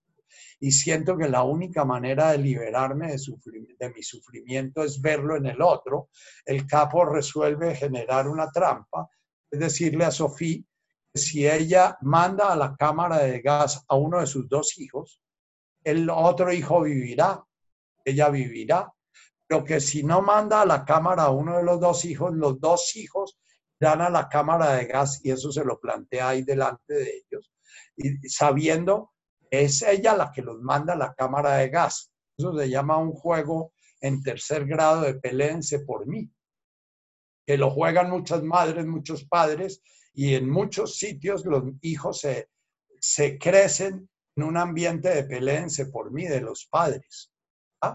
Eh, eh, como prueba del amor humano, ¿no? El amor humano de yo quiero a mi hijo, yo quiero a mi hijo, como en la prueba de Salomón. Entonces, Sofía, ¿qué salida tiene? La decisión de Sofía se llama un doble vínculo descrito por un psiquiatra que dice que la esquizofrenia se produce por un doble vínculo. Es dos salidas en las cuales pierdo y que yo no puedo salir corriendo, ¿ya? Entonces Sofía se enloquece que no puede resolver eso. Digamos, eso es el Cauben por excelencia. Lo que plantea Waslavic es que siempre, siempre que uno está en eso, hay una ilusión de alternativas. Eh, la mayor de las pesadillas, oía hoy un señor que se llama Iñaki, decía que la mayor las pesadillas que podemos vivir en el mundo se resuelve sencillamente entendiendo que esto es una pesadilla y yo no soy el que tengo que decidir frente a esta pesadilla. Estoy dormido y lo único que puedo esperar es despertar. ¿Ya? Digamos que la psicosis es una pesadilla, entrar en una pesadilla dentro de la pesadilla, como recurso para salir de la pesadilla. Despertar es reconocer que esto es una ilusión. Que bueno, esa es una circunstancia que se me da y ya a ver qué pasa. De todas maneras, a los hijos los iban a fritar en el horno crematorio y, bueno, a ella la iban a esclavizar de golpe, fue mejor loca porque los nazis fueron los mejores psiquiatras de la época porque ellos a los locos los metían a la cámara de gas y todos se curaban. Eh, eh, fue, fueron unos genios en la psiquiatría.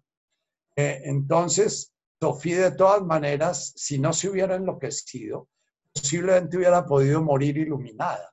Se enloqueció porque no tuvo el chance de reconocer que esto es una pesadilla. Y en el momento en que reconocemos que esto es una pesadilla, despertamos. Es la delicia de despertar de una pesadilla. siquiera me di cuenta que era una pesadilla.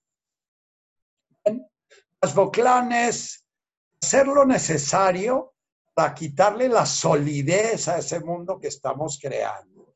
De tal manera que una vez que quitamos la, soledad, la solidez, comenzamos a descubrir que eso es un sueño, eso es una ilusión lo que estamos viviendo. Y entonces el sentimiento trágico de la vida se va transformando en un sentimiento bondadoso de la vida.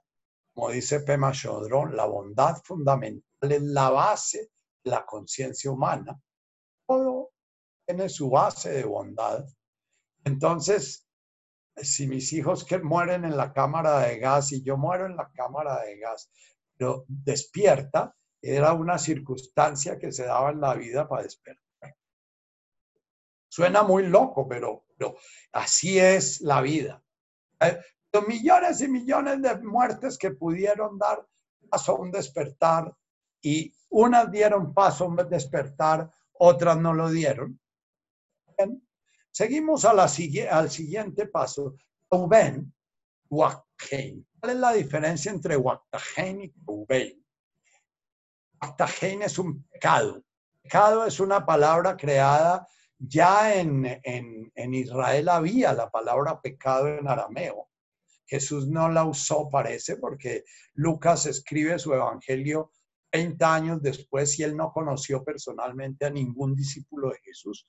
Lucas recibió toda su información de tercera mano, personas que habían conocido a los discípulos, o sea que el, evangelio que escribe Lucas y los hechos de los apóstoles y la vida de Jesús ya es una novela de tercera mano y por eso en Lucas encontramos unas bienaventuranzas completamente distintas a las de Mateo, eh, en las cuales ya es muy claramente diferente, como vamos a ver en el trabajo de nuestras bienaventuranzas, el, planteamiento.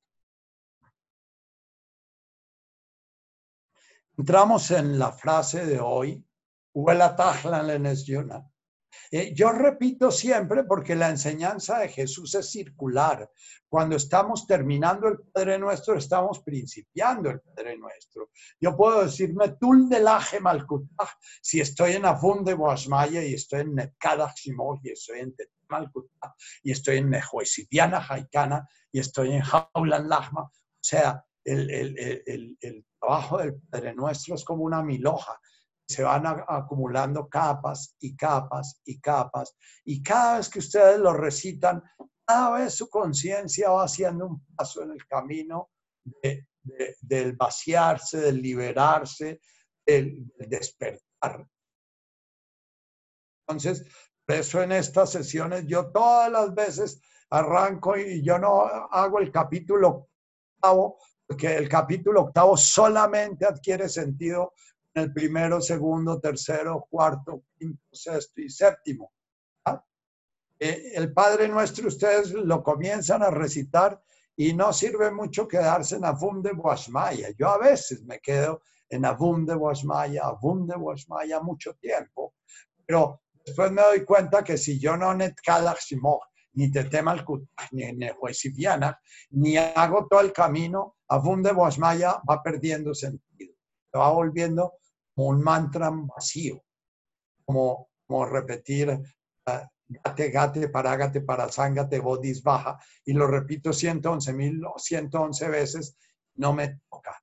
Para que el Padre Nuestro comience a penetrarse, tiene que volver como la levadura, va entrando poquito a poco, fermentar la masa, como la sal que entra en el alimento y le da sabor a todo. La pizca de sal le da sabor todo el continente. Entonces toca estarlo nutriendo.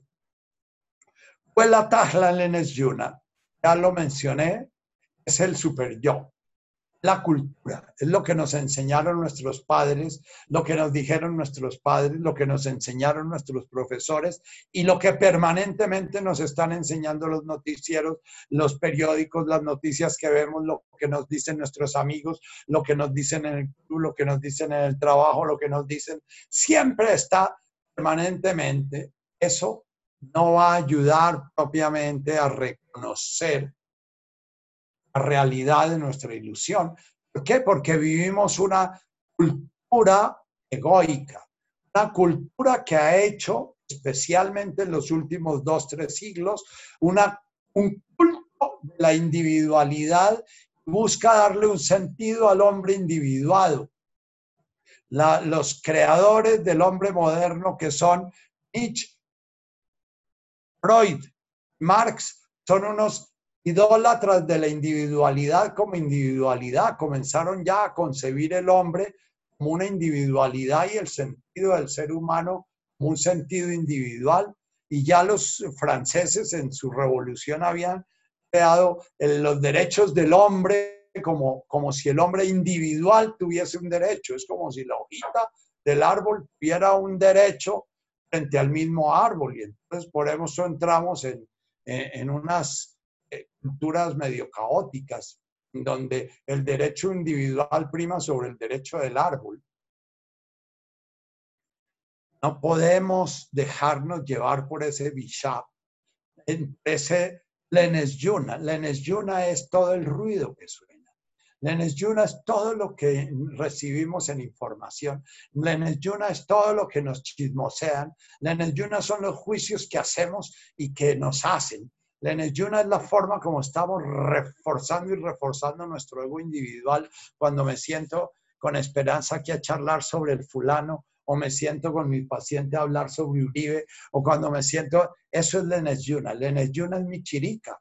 Chirica lo llamó eh, eh, eh, Gerede lo llamó Heidegger, que fue un filósofo de los comienzos de, los, los comienzos de nuestra filosofía posmoderna, eh, pero que fue un filósofo muy profundo, advirtió ya hacia dónde íbamos, hacia una, a un sinsentido.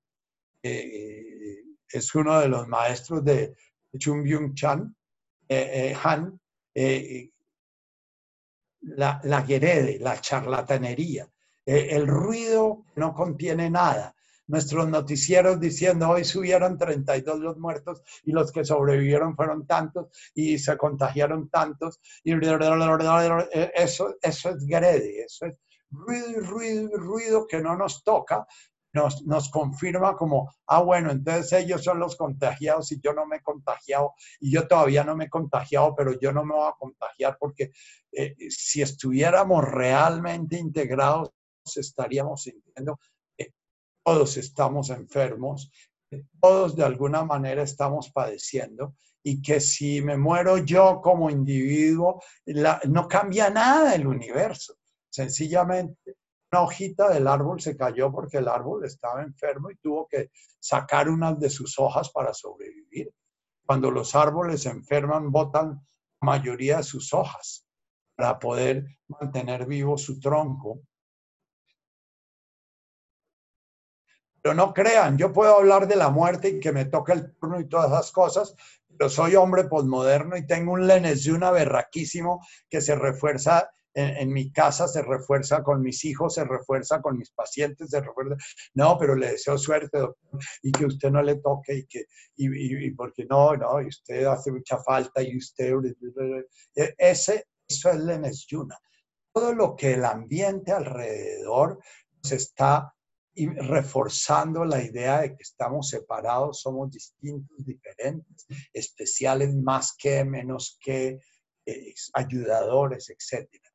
Todo lo que refuerza nuestra identidad individual que viene de afuera. En las bienaventuranzas vamos a ver que también hay un trabajo de nuestro psiquismo interior, o sea, en el arjá, pero también hay un trabajo con el, con el lenes y las bienaventuranzas que estoy trabajando más hoy en día son la octava y la novena, que son con las que concluyen. Hace un énfasis profundo en la yuna. Si usted realmente está siguiendo su camino, usted va a recibir una presión violenta del entorno para sacarlo del camino.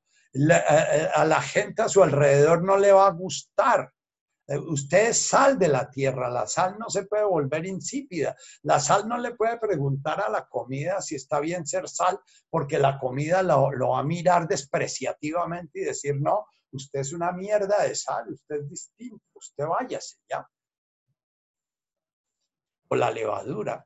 Entonces, la Cuando tenemos que trabajar en la tenemos que trabajar la presión de nuestra familia, la presión de nuestro entorno, la presión de nuestros cercanos, la presión de los las prójimos, las personas que de alguna manera nos está dando la existencia, como las relaciones cercanas, las circunstancias cercanas para vivir la aventura que vinimos a vivir el gobierno que nos toca, el país que nos toca, la religión que nos toca, el maestro que nos toca. Nacemos en una cultura cristiana. El maestro que nos toca de alguna manera es un maestro que fue profundamente distorsionado por la Yuna. La Iglesia Católica le quitó completamente el sentido profundo a Jesús mostrándonos cómo el camino se hace enfrentando el dolor, enfrentando el sufrimiento, enfrentando el miedo, dando la vida por los amigos, eh, quitándole cualquier significado a la importancia personal. Cuando Jesús murió, murió completamente fracasado, ni sus discípulos entendían que era de lo que se trataba. Eh, eh, murió y 12 personas que, eran teóricamente sus discípulos, quedaron escondidos. ¿Qué pasó después? No sé qué pasó después.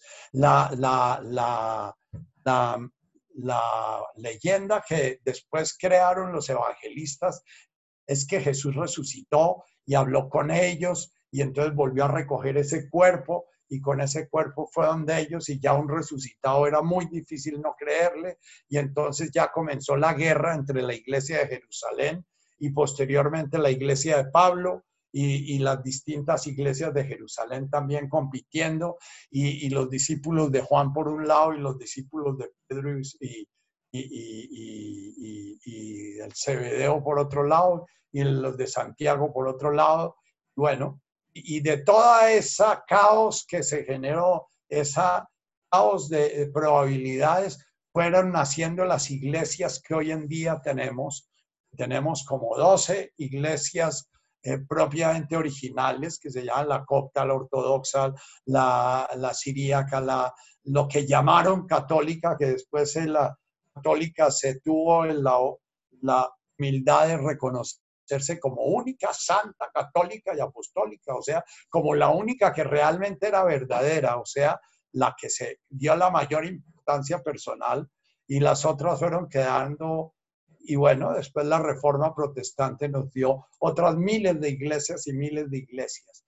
Y es tan linda el juego de la conciencia dentro de esas iglesias y ese mar de confusión se han dado una cantidad de hombres despiertos, tanto dentro del... Después vino eh, Mahoma con su, con su revelación y generó toda la guerra santa y todo, y dentro de esa Mahoma con su confusión que yo no entiendo, porque yo no entiendo el mensaje de Mahoma. Sin embargo, ha dado unos místicos increíbles y todo el sufismo viene de toda la, cultura islámica y de todo el mensaje que eh, eh, mi lectura es que el mensaje de, de Mahoma fue distorsionado para bien y el mensaje de Jesús distorsionado para mal. Y en el que fue distorsionado para bien de, de, Mahoma salió todo el sufismo, que es una mística profunda, y, todo el que no fue distorsionado dio el, islamismo, porque lectura histórica que yo hago de Mahoma es que era un hombre muy guerrero y la, forma como él predicó fue a través de su yihad, su guerra santa. Pero bueno, eso es un misterio para mí. Entonces, tenés Yuna cuando toco lo del catolicismo y el islamismo y el judaísmo y el protestantismo, estoy tocando parte de mi vishá.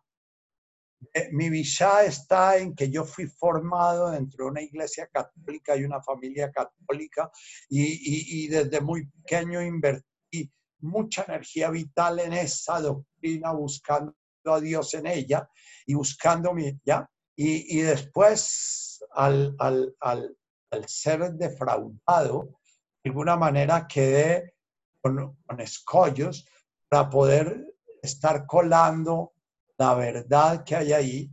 Y tengo escollos para colar la verdad que hay en el islamismo, porque crecí aprendiendo el odio al islamismo, porque desde chiquito eh, en el Viernes Santo rezábamos hasta el, casi hasta el año 70, rezábamos para la condenación de los judíos y la condenación de los moros y la condenación de los árabes y la condenación era una de las, de las oraciones que se rezaban hasta Juan 23 el Viernes Santo. y eso lo aprendí de chiquito, rezar por la condenación de otros. ¿ya? O sea, nuestras religiones terminaron al servicio de generar Vishá y eran Lenes Yuna generaron Vishá, o sea, generaron rigideces interiores. Todo fanatismo es una rigidez interior.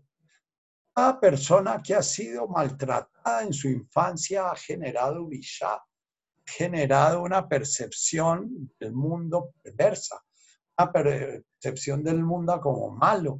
Y entonces ese Vishá le impide ver la bondad fundamental que subyace en todo el universo y en cada ser humano. El budismo Mahayana, el principio básico del camino espiritual es la bondad fundamental de cada ser humano. En cada ser humano todo se construye sobre la bondad fundamental y hay que volver a descubrir esa bondad fundamental para que de alguna manera despierte la conciencia de la unidad. Es otro camino.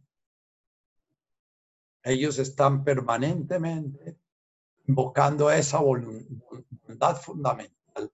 En mi Vishá está una educación cristiana en la cual se me hablaba de la maldad fundamental entrada por el pecado de Eva heredé. Entonces, por el pecado yo tenía una inclinación al mal. Eso fue lo que se me enseñó desde que era chiquitico. Y mis padres permanentemente me lo recordaban cada vez que yo hacía algo, a ellos no les gustaban, a eso lo llamaban mal y a eso lo llamaban inclinación al mal. Me enseñaban a sacrificarme, a hacer ayunos, a pelear conmigo mismo. Por eso, por ese tipo de educación, mi Vishá me ha generado una enorme dificultad para poder ir limpiando clan ese odio a mí mismo, que yo lo leía como culpa. Muchos de ustedes aquí presentes fueron criados en la cultura cristiana de ese orden y tienen la culpa la vergüenza, que es la culpa de ser ustedes mismos como el bichá fundamental. Y es fundamental que primero miren el bichá, porque el Lenes Yuna hay que observarlo y tener la comprensión de qué cosa que me dice el periódico, qué cosa que me dice el noticiero, qué cosa que me dice mi madre, qué cosa que me dice mi hermano, qué cosa que me dice mi mujer, qué cosa que me dice mi hijo, es Lenes Yuna, me está apartando del camino.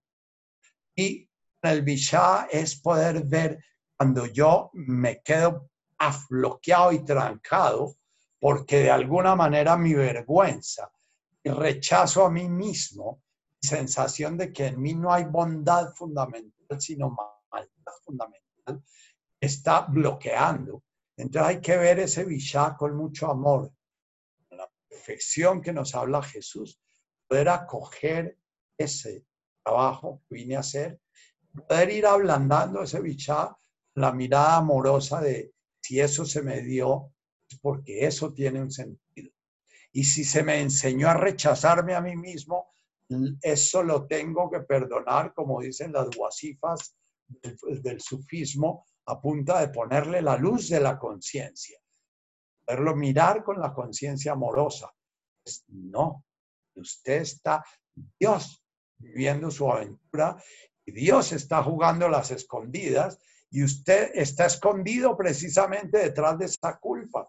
Si usted no comienza a quitarle todo lo que permanentemente le añade, porque la culpa es algo que se nos dio en nuestro cuerpo. La vergüenza, eso que llamamos timidez, esa sensación que nos lleva a querer bajar de peso, subir de peso, esa sensación que nos lleva a sentir que nuestro cuerpo no está bien, esa es una sensación de rechazo al cuerpo, no la divinidad. Ese que llamó San Pablo ese templo sagrado, el cuerpo místico. Entonces, el Bishá es fundamental porque llegamos aquí al final de la oración, al nudo que toca comenzar a trabajar desde el principio. Avum Boashmaya, el mayor escollo que hay para que Avum se ha integrado con de Boashmaya y se vea como una unidad, es la culpa y la vergüenza. Dios no puede ser tan malo como soy yo. Dios no puede pensar lo que yo pienso. Yo no puede, no puede tener el deseo de matar a su mamá como yo deseo matar a mamá. ¿Ya? Eh, ¿Entienden eso? Eh, en el final estamos encontrando el principio. Y por eso toca estarla repitiendo toda, porque es, un, es una rueda que se repite y es una rueda como las ruedas de oración de los, de los budistas Vajrayana que, y los Mahayana que están pasando. Rueda, la rueda es infinita, el trabajo de la conciencia es infinito.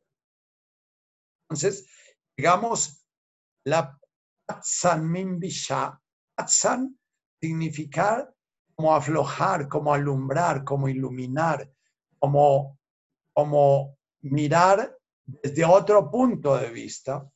Hay una práctica muy bella en el sufismo que llaman las wasifas del perdón, son varios nombramientos, las cualidades divinas de las cualidades de Alá, que, se usan para alumbrar precisamente esos esas partes rígidas en nuestro interior. Si, si yo fui violado por un sacerdote, no lo fui, fui querido por un sacerdote que de alguna manera era homosexual, pero me respetó y me quiso y me dio la posibilidad de sentirme amado por él, eh, sin la malicia del niño, porque yo no vi malicia en ese momento. Ni un hermano que ya murió, que él sí me decía que ese cura era marica y que no me dejara, pero afortunadamente yo era tan cándido que pude sentirme amado por esa persona y esa semilla de amor que sembró esa persona, de alguna manera fue posteriormente, fructificó también en poder cultivar mi propia era de amor por mí mismo. Cada adulto que logra proyectar en un niño sin atropellarlo su amor, porque es que el amor que hay en el amor humano es el amor divino opacado por un objeto. Si, una, si ustedes llegan en un momento determinado a amar a un niño porque hay esa tendencia, ustedes respetan y entienden que ese niño no está abierto a una sexualidad adulta, eso no tiene nada de terrible ni vergonzoso. Eso es algo que se da para que ustedes trabajen su conciencia y la pueden trabajar y ver que en ustedes hay un niño que no fue amado y que proyecta en ese niño el mismo niño que busca ser amado por ustedes. ¿Ya? La ternura por un niño no hay que tenerle miedo, hay que tenerla en la conciencia. Esto puede sonar loco para todos estos personajes que piden la cadena perpetua y la pena perpetua y la no sé qué perpetua, que son la forma de decir nosotros no tenemos nada que ver con ello. Cada persona que odia eso es porque lo lleva en su interior y lo rechaza de tal manera que quiere matar eso en otros. Eh, les doy esta pista para trabajar sus bichas. Cuando ustedes quieren matar a alguien porque hizo algo, es porque ustedes, en ustedes está la esa semilla. Y esa semilla tiene que ser alumbrada por amor aprender a amar en ustedes eso, poderse perdonar. Eso es perdonar.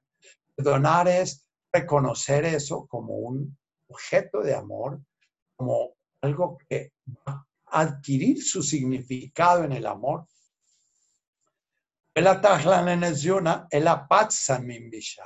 Estamos en ese balance de lo exterior y lo interior, pero todo dentro de mí mismo. El árbol no es afuera las hojas y adentro el tronco. Las hojas están, son tan árbol como el tronco y el tronco es tan árbol como las hojas. Entonces, cada prójimo mío son como las hojas de mi árbol. Y, cada vez que a un prójimo mío de alguna manera le hago daño, es como el árbol que le hace daño a su hoja porque no le gusta, porque la siente extraña a él. y bueno, no alcancé a cerrar la oración Eh, y lo dejamos entonces para la próxima vez ese cierre lindo del metul del aje malkutah, wahaila watesbuchta, lahlan almin, amin. Vamos a meditar un ratito, cierra tus ojos.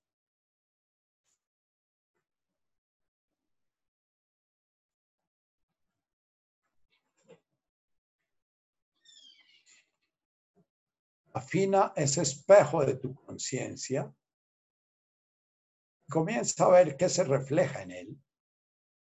Si son sensaciones, si son pensamientos, si son emociones.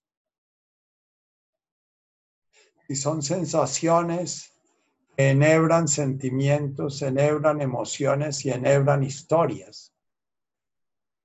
Son pensamientos que generan emociones y echan a rodar sensaciones. Es el espejo en el cual estás contemplando eso. Y date cuenta que aún necesitas un poquito de entrenamiento en tu atención entonces vas a ir llevando tu atención a tu respirar. Una imagen del espejo. Un cuerpo respirando. Ese cuerpo en el cual encarna la divinidad, vivir aventura que se llama y dejas nombre salga.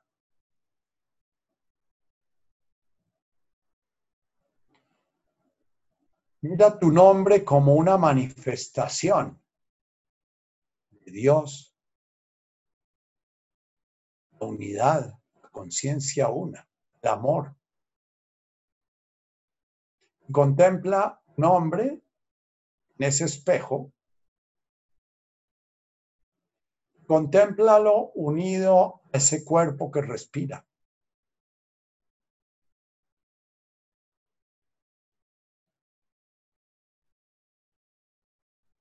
Mira cómo el respirar, ese nombre que puede estar apareciendo como un sonido, puede estar apareciendo como un letrero, como una imagen. Pueden estar apareciendo varios nombres, el nombre que te daban cuando tenías dos años, el que te daban a los cinco, el que te daban a los veinte, el que te da tu amado, tu amada, el que te da tu madre, el que te dan tus amigos, varios nombres. Mira cómo son circunstancias que se relacionan con ese respirar. Ese respirar es un fenómeno que aparece en ese espejo de tu conciencia.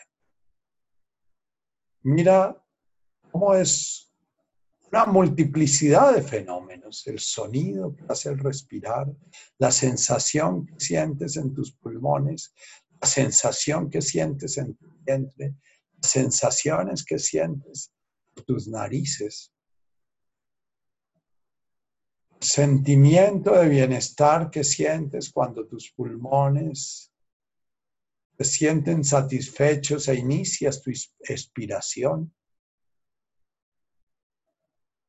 Mira esos nombres como la constelación de Orión,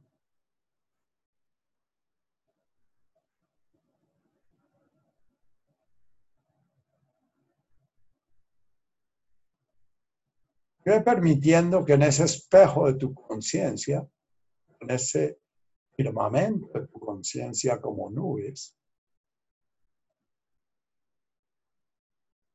vayan apareciendo memorias muy importantes de eso que llama tu historia. Mira la memoria como un pensamiento, como un pensamiento, mira relación que tiene ese pensamiento con la sensación genera esa memoria. Puede ser una memoria linda, una memoria terrible, una memoria de una cosa que quisieras no recordar, pero se te viene de vez en cuando como una sombra. Mira qué pasa con tu respirar. ¿Qué pasa con sensaciones?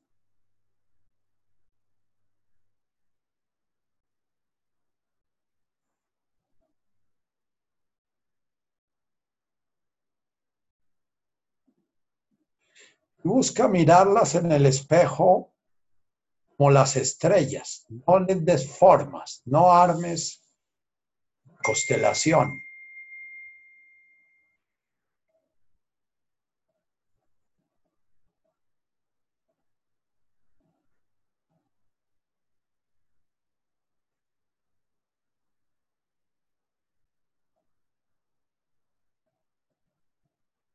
Sigue en tu respirar como si fuese el agujero negro que está rodeado de toda esa galaxia. Es ese nombre la que, con el que nombras ese fenómeno cuerpo, emoción, mente, en el cual la divinidad se está manifestando en cada instante.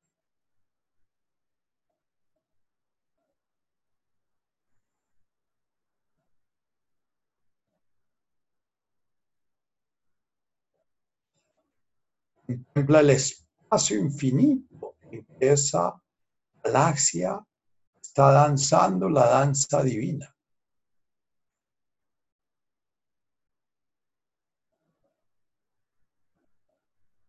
Bueno, escucha los nombres.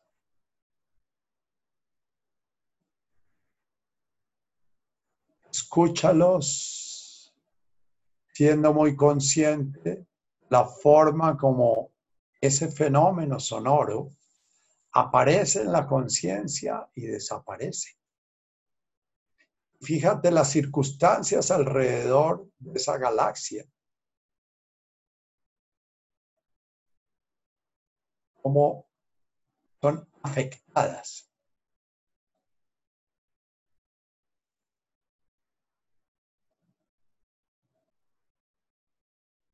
Puedes permitir en esa galaxia comiencen a aparecer los prójimos de tu pasado, de tu presente. Todos son objetos mentales, porque son representaciones de ellos que tienes en tu mente. Contempla la galaxia que eres, cómo va generando borbotones de fenómenos a través de esos mundos sutiles mentales. Representan los mundos físicos.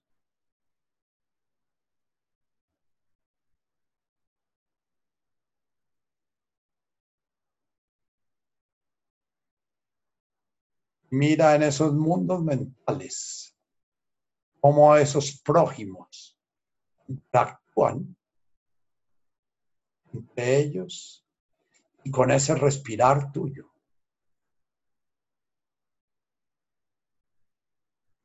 Aparece tu madre, aparece tu amado, tu amada, aparece el que te traiciona o la que te traiciona, aparece el hermano odiado, el hermano amado, el que murió hace poco, aparece tu mascota, Mira qué va pasando con respirar. Mira tu respirar como el agujero negro alrededor de lo cual están girando todos estos fenómenos que surgen y desaparecen. Cada imagen que evocas aparece en el espacio de tu conciencia, vuelve y desaparece.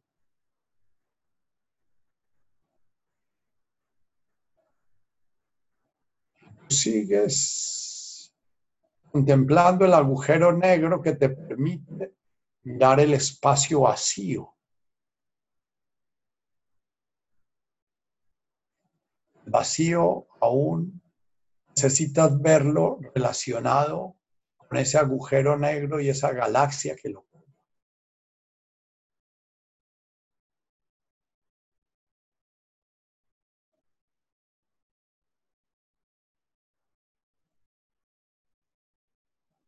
Sigue tu respirar.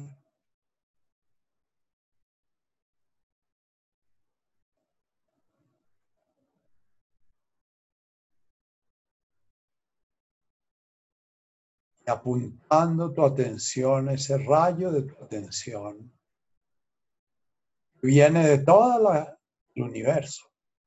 Se está centrando en tu respirar. Comienza a ampliarlo para ver todo el espacio que hay entre todos esos objetos que se están manifestando.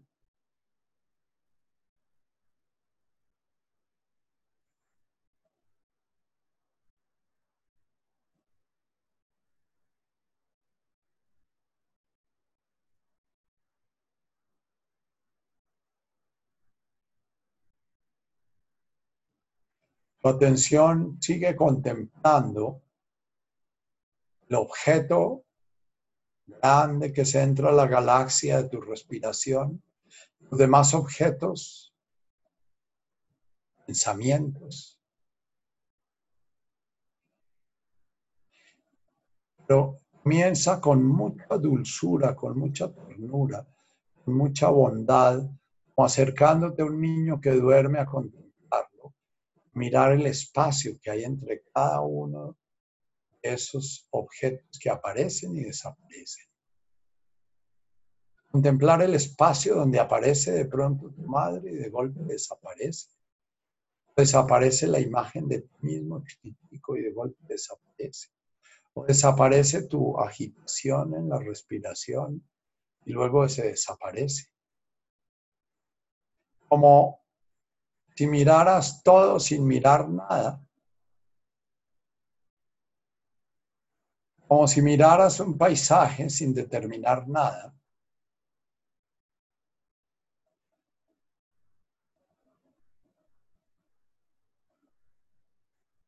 como si viendo una película trataras de mirar el telón en el cual está creando la película y del cual se está creando la película.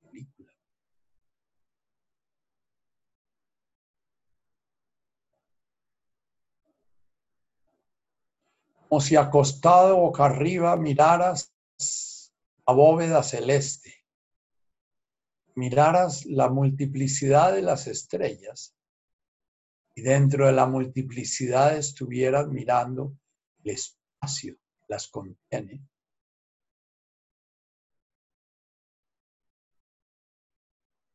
Proyecta tu atención al infinito, más allá de las estrellas y más allá del más allá.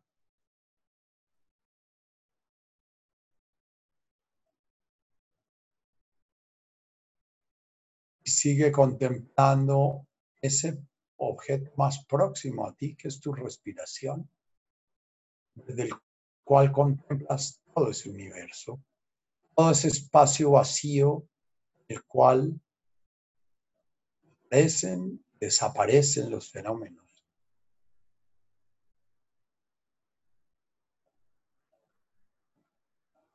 Aparece y desaparece ese objeto respira, el cual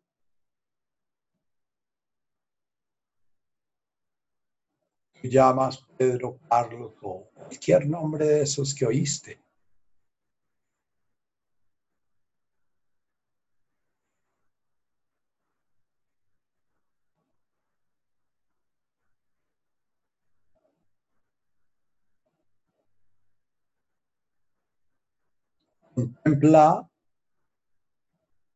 Como ese hombre, ese espacio, ese respirar, es sencillamente una perspectiva de la cual tú contemplas ese infinito del universo.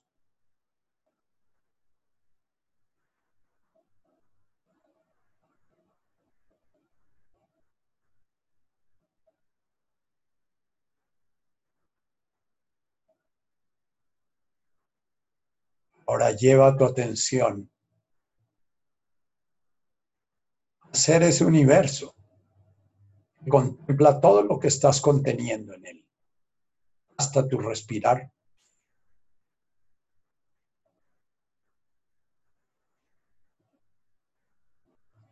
Contémplate extraordinariamente ordinario, entre millones y millones y millones y millones y millones de fenómenos que surgen, desaparecen en ese espacio. Surgen desde ese espacio, formados por ese espacio, vuelven y ingresan a él como un agujero negro, el cual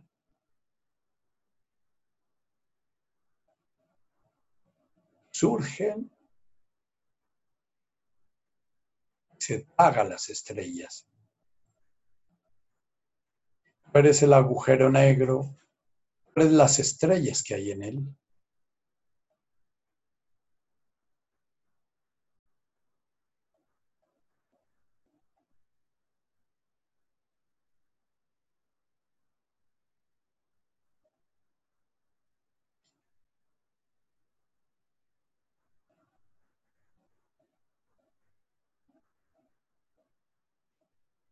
Nuevamente, contempla tu respiración. Contémplalo desde ese órgano que llamamos la propiocepción. Descubre tu mente como otro órgano que ve, oye, percibe muchas cosas. Y comienza a escuchar lo que oyes con tus oídos.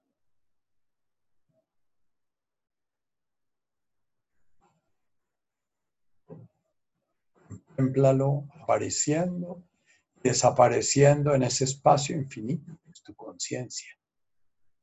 Contempla esos sonidos reflejándose en ese espejo.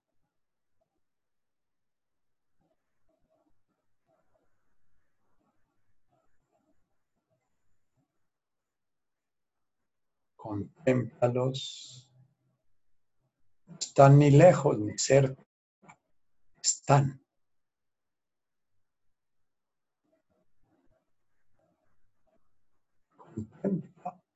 los sonidos de tu propio organismo, oído, genera sus propios sonidos.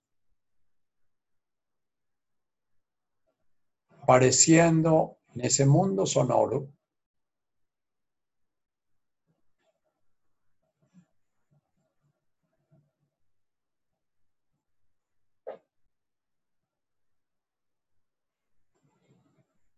Avom, ese espacio infinito. Boasmaya manifestándose en ese universo de fenómenos. Et Kadach, Shimoch, contempla ese espacio vacío en el cual surgen y fenecen los fenómenos sin afectar el espacio. De Malkuta. Date cuenta del surgir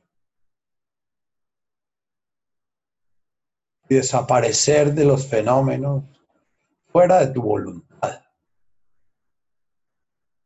Contempla cómo ese universo se mueve de acuerdo a un orden no entiendes, que no dominas, no decides qué pensamiento va a llegar, no decides qué pensamiento fenece, no decides qué sentimiento va a llegar, no decides qué sentimiento desaparece.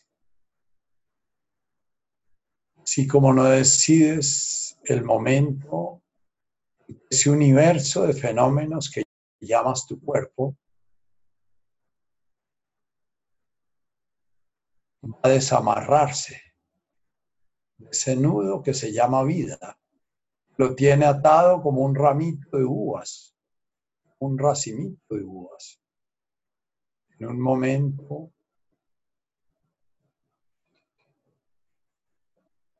ese fenómeno ser, puede ser visto como fenómeno, manifiesto, ser o conciencia una que llamamos vida, deja de dar ese orden, ese universo. La vida es una información. forma esos millones y millones y millones de seres que forman el universo para estar integrados en eso que llamas tu cuerpo. Imagina el momento en que esa vida deja de informarlos, se desintegra. Sin embargo, el universo sigue siendo el mismo.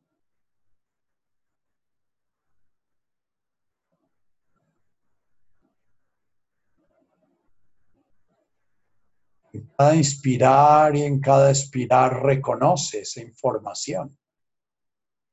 Esa divinidad informando al fenómeno para dar esa forma. Llamas por tu nombre. O para tomar esa forma. Amor, amante y amado. Sujeto, objeto, verbo.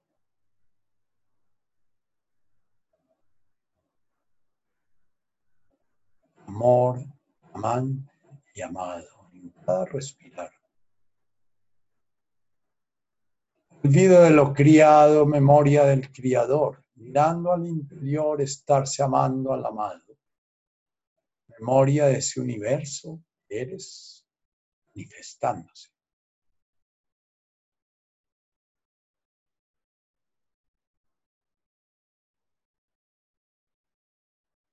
Cuando sea tu momento, abres tus ojos.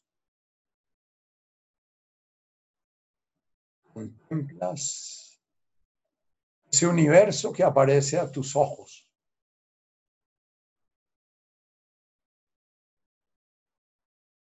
Ese universo de manifestaciones.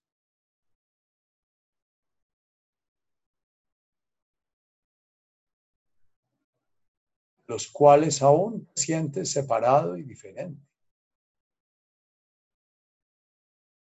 Llegará el momento en que descubres tu ilusión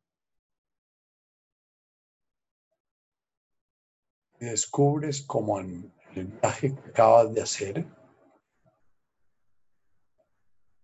eres el espacio donde ese fenómeno surge junto con los demás se relaciona con los demás siendo extraordinariamente ordinario, siendo un fenómeno más. Si el espíritu genera una singularidad ínfima que sea, llamémosla yo, el cielo y la tierra quedan separados por una distancia inalcanzable.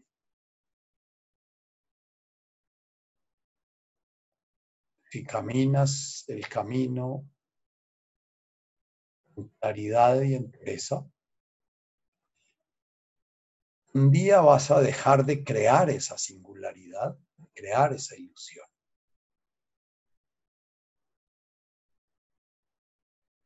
Mil gracias por haber venido a compartir esta fiestica, este ratico.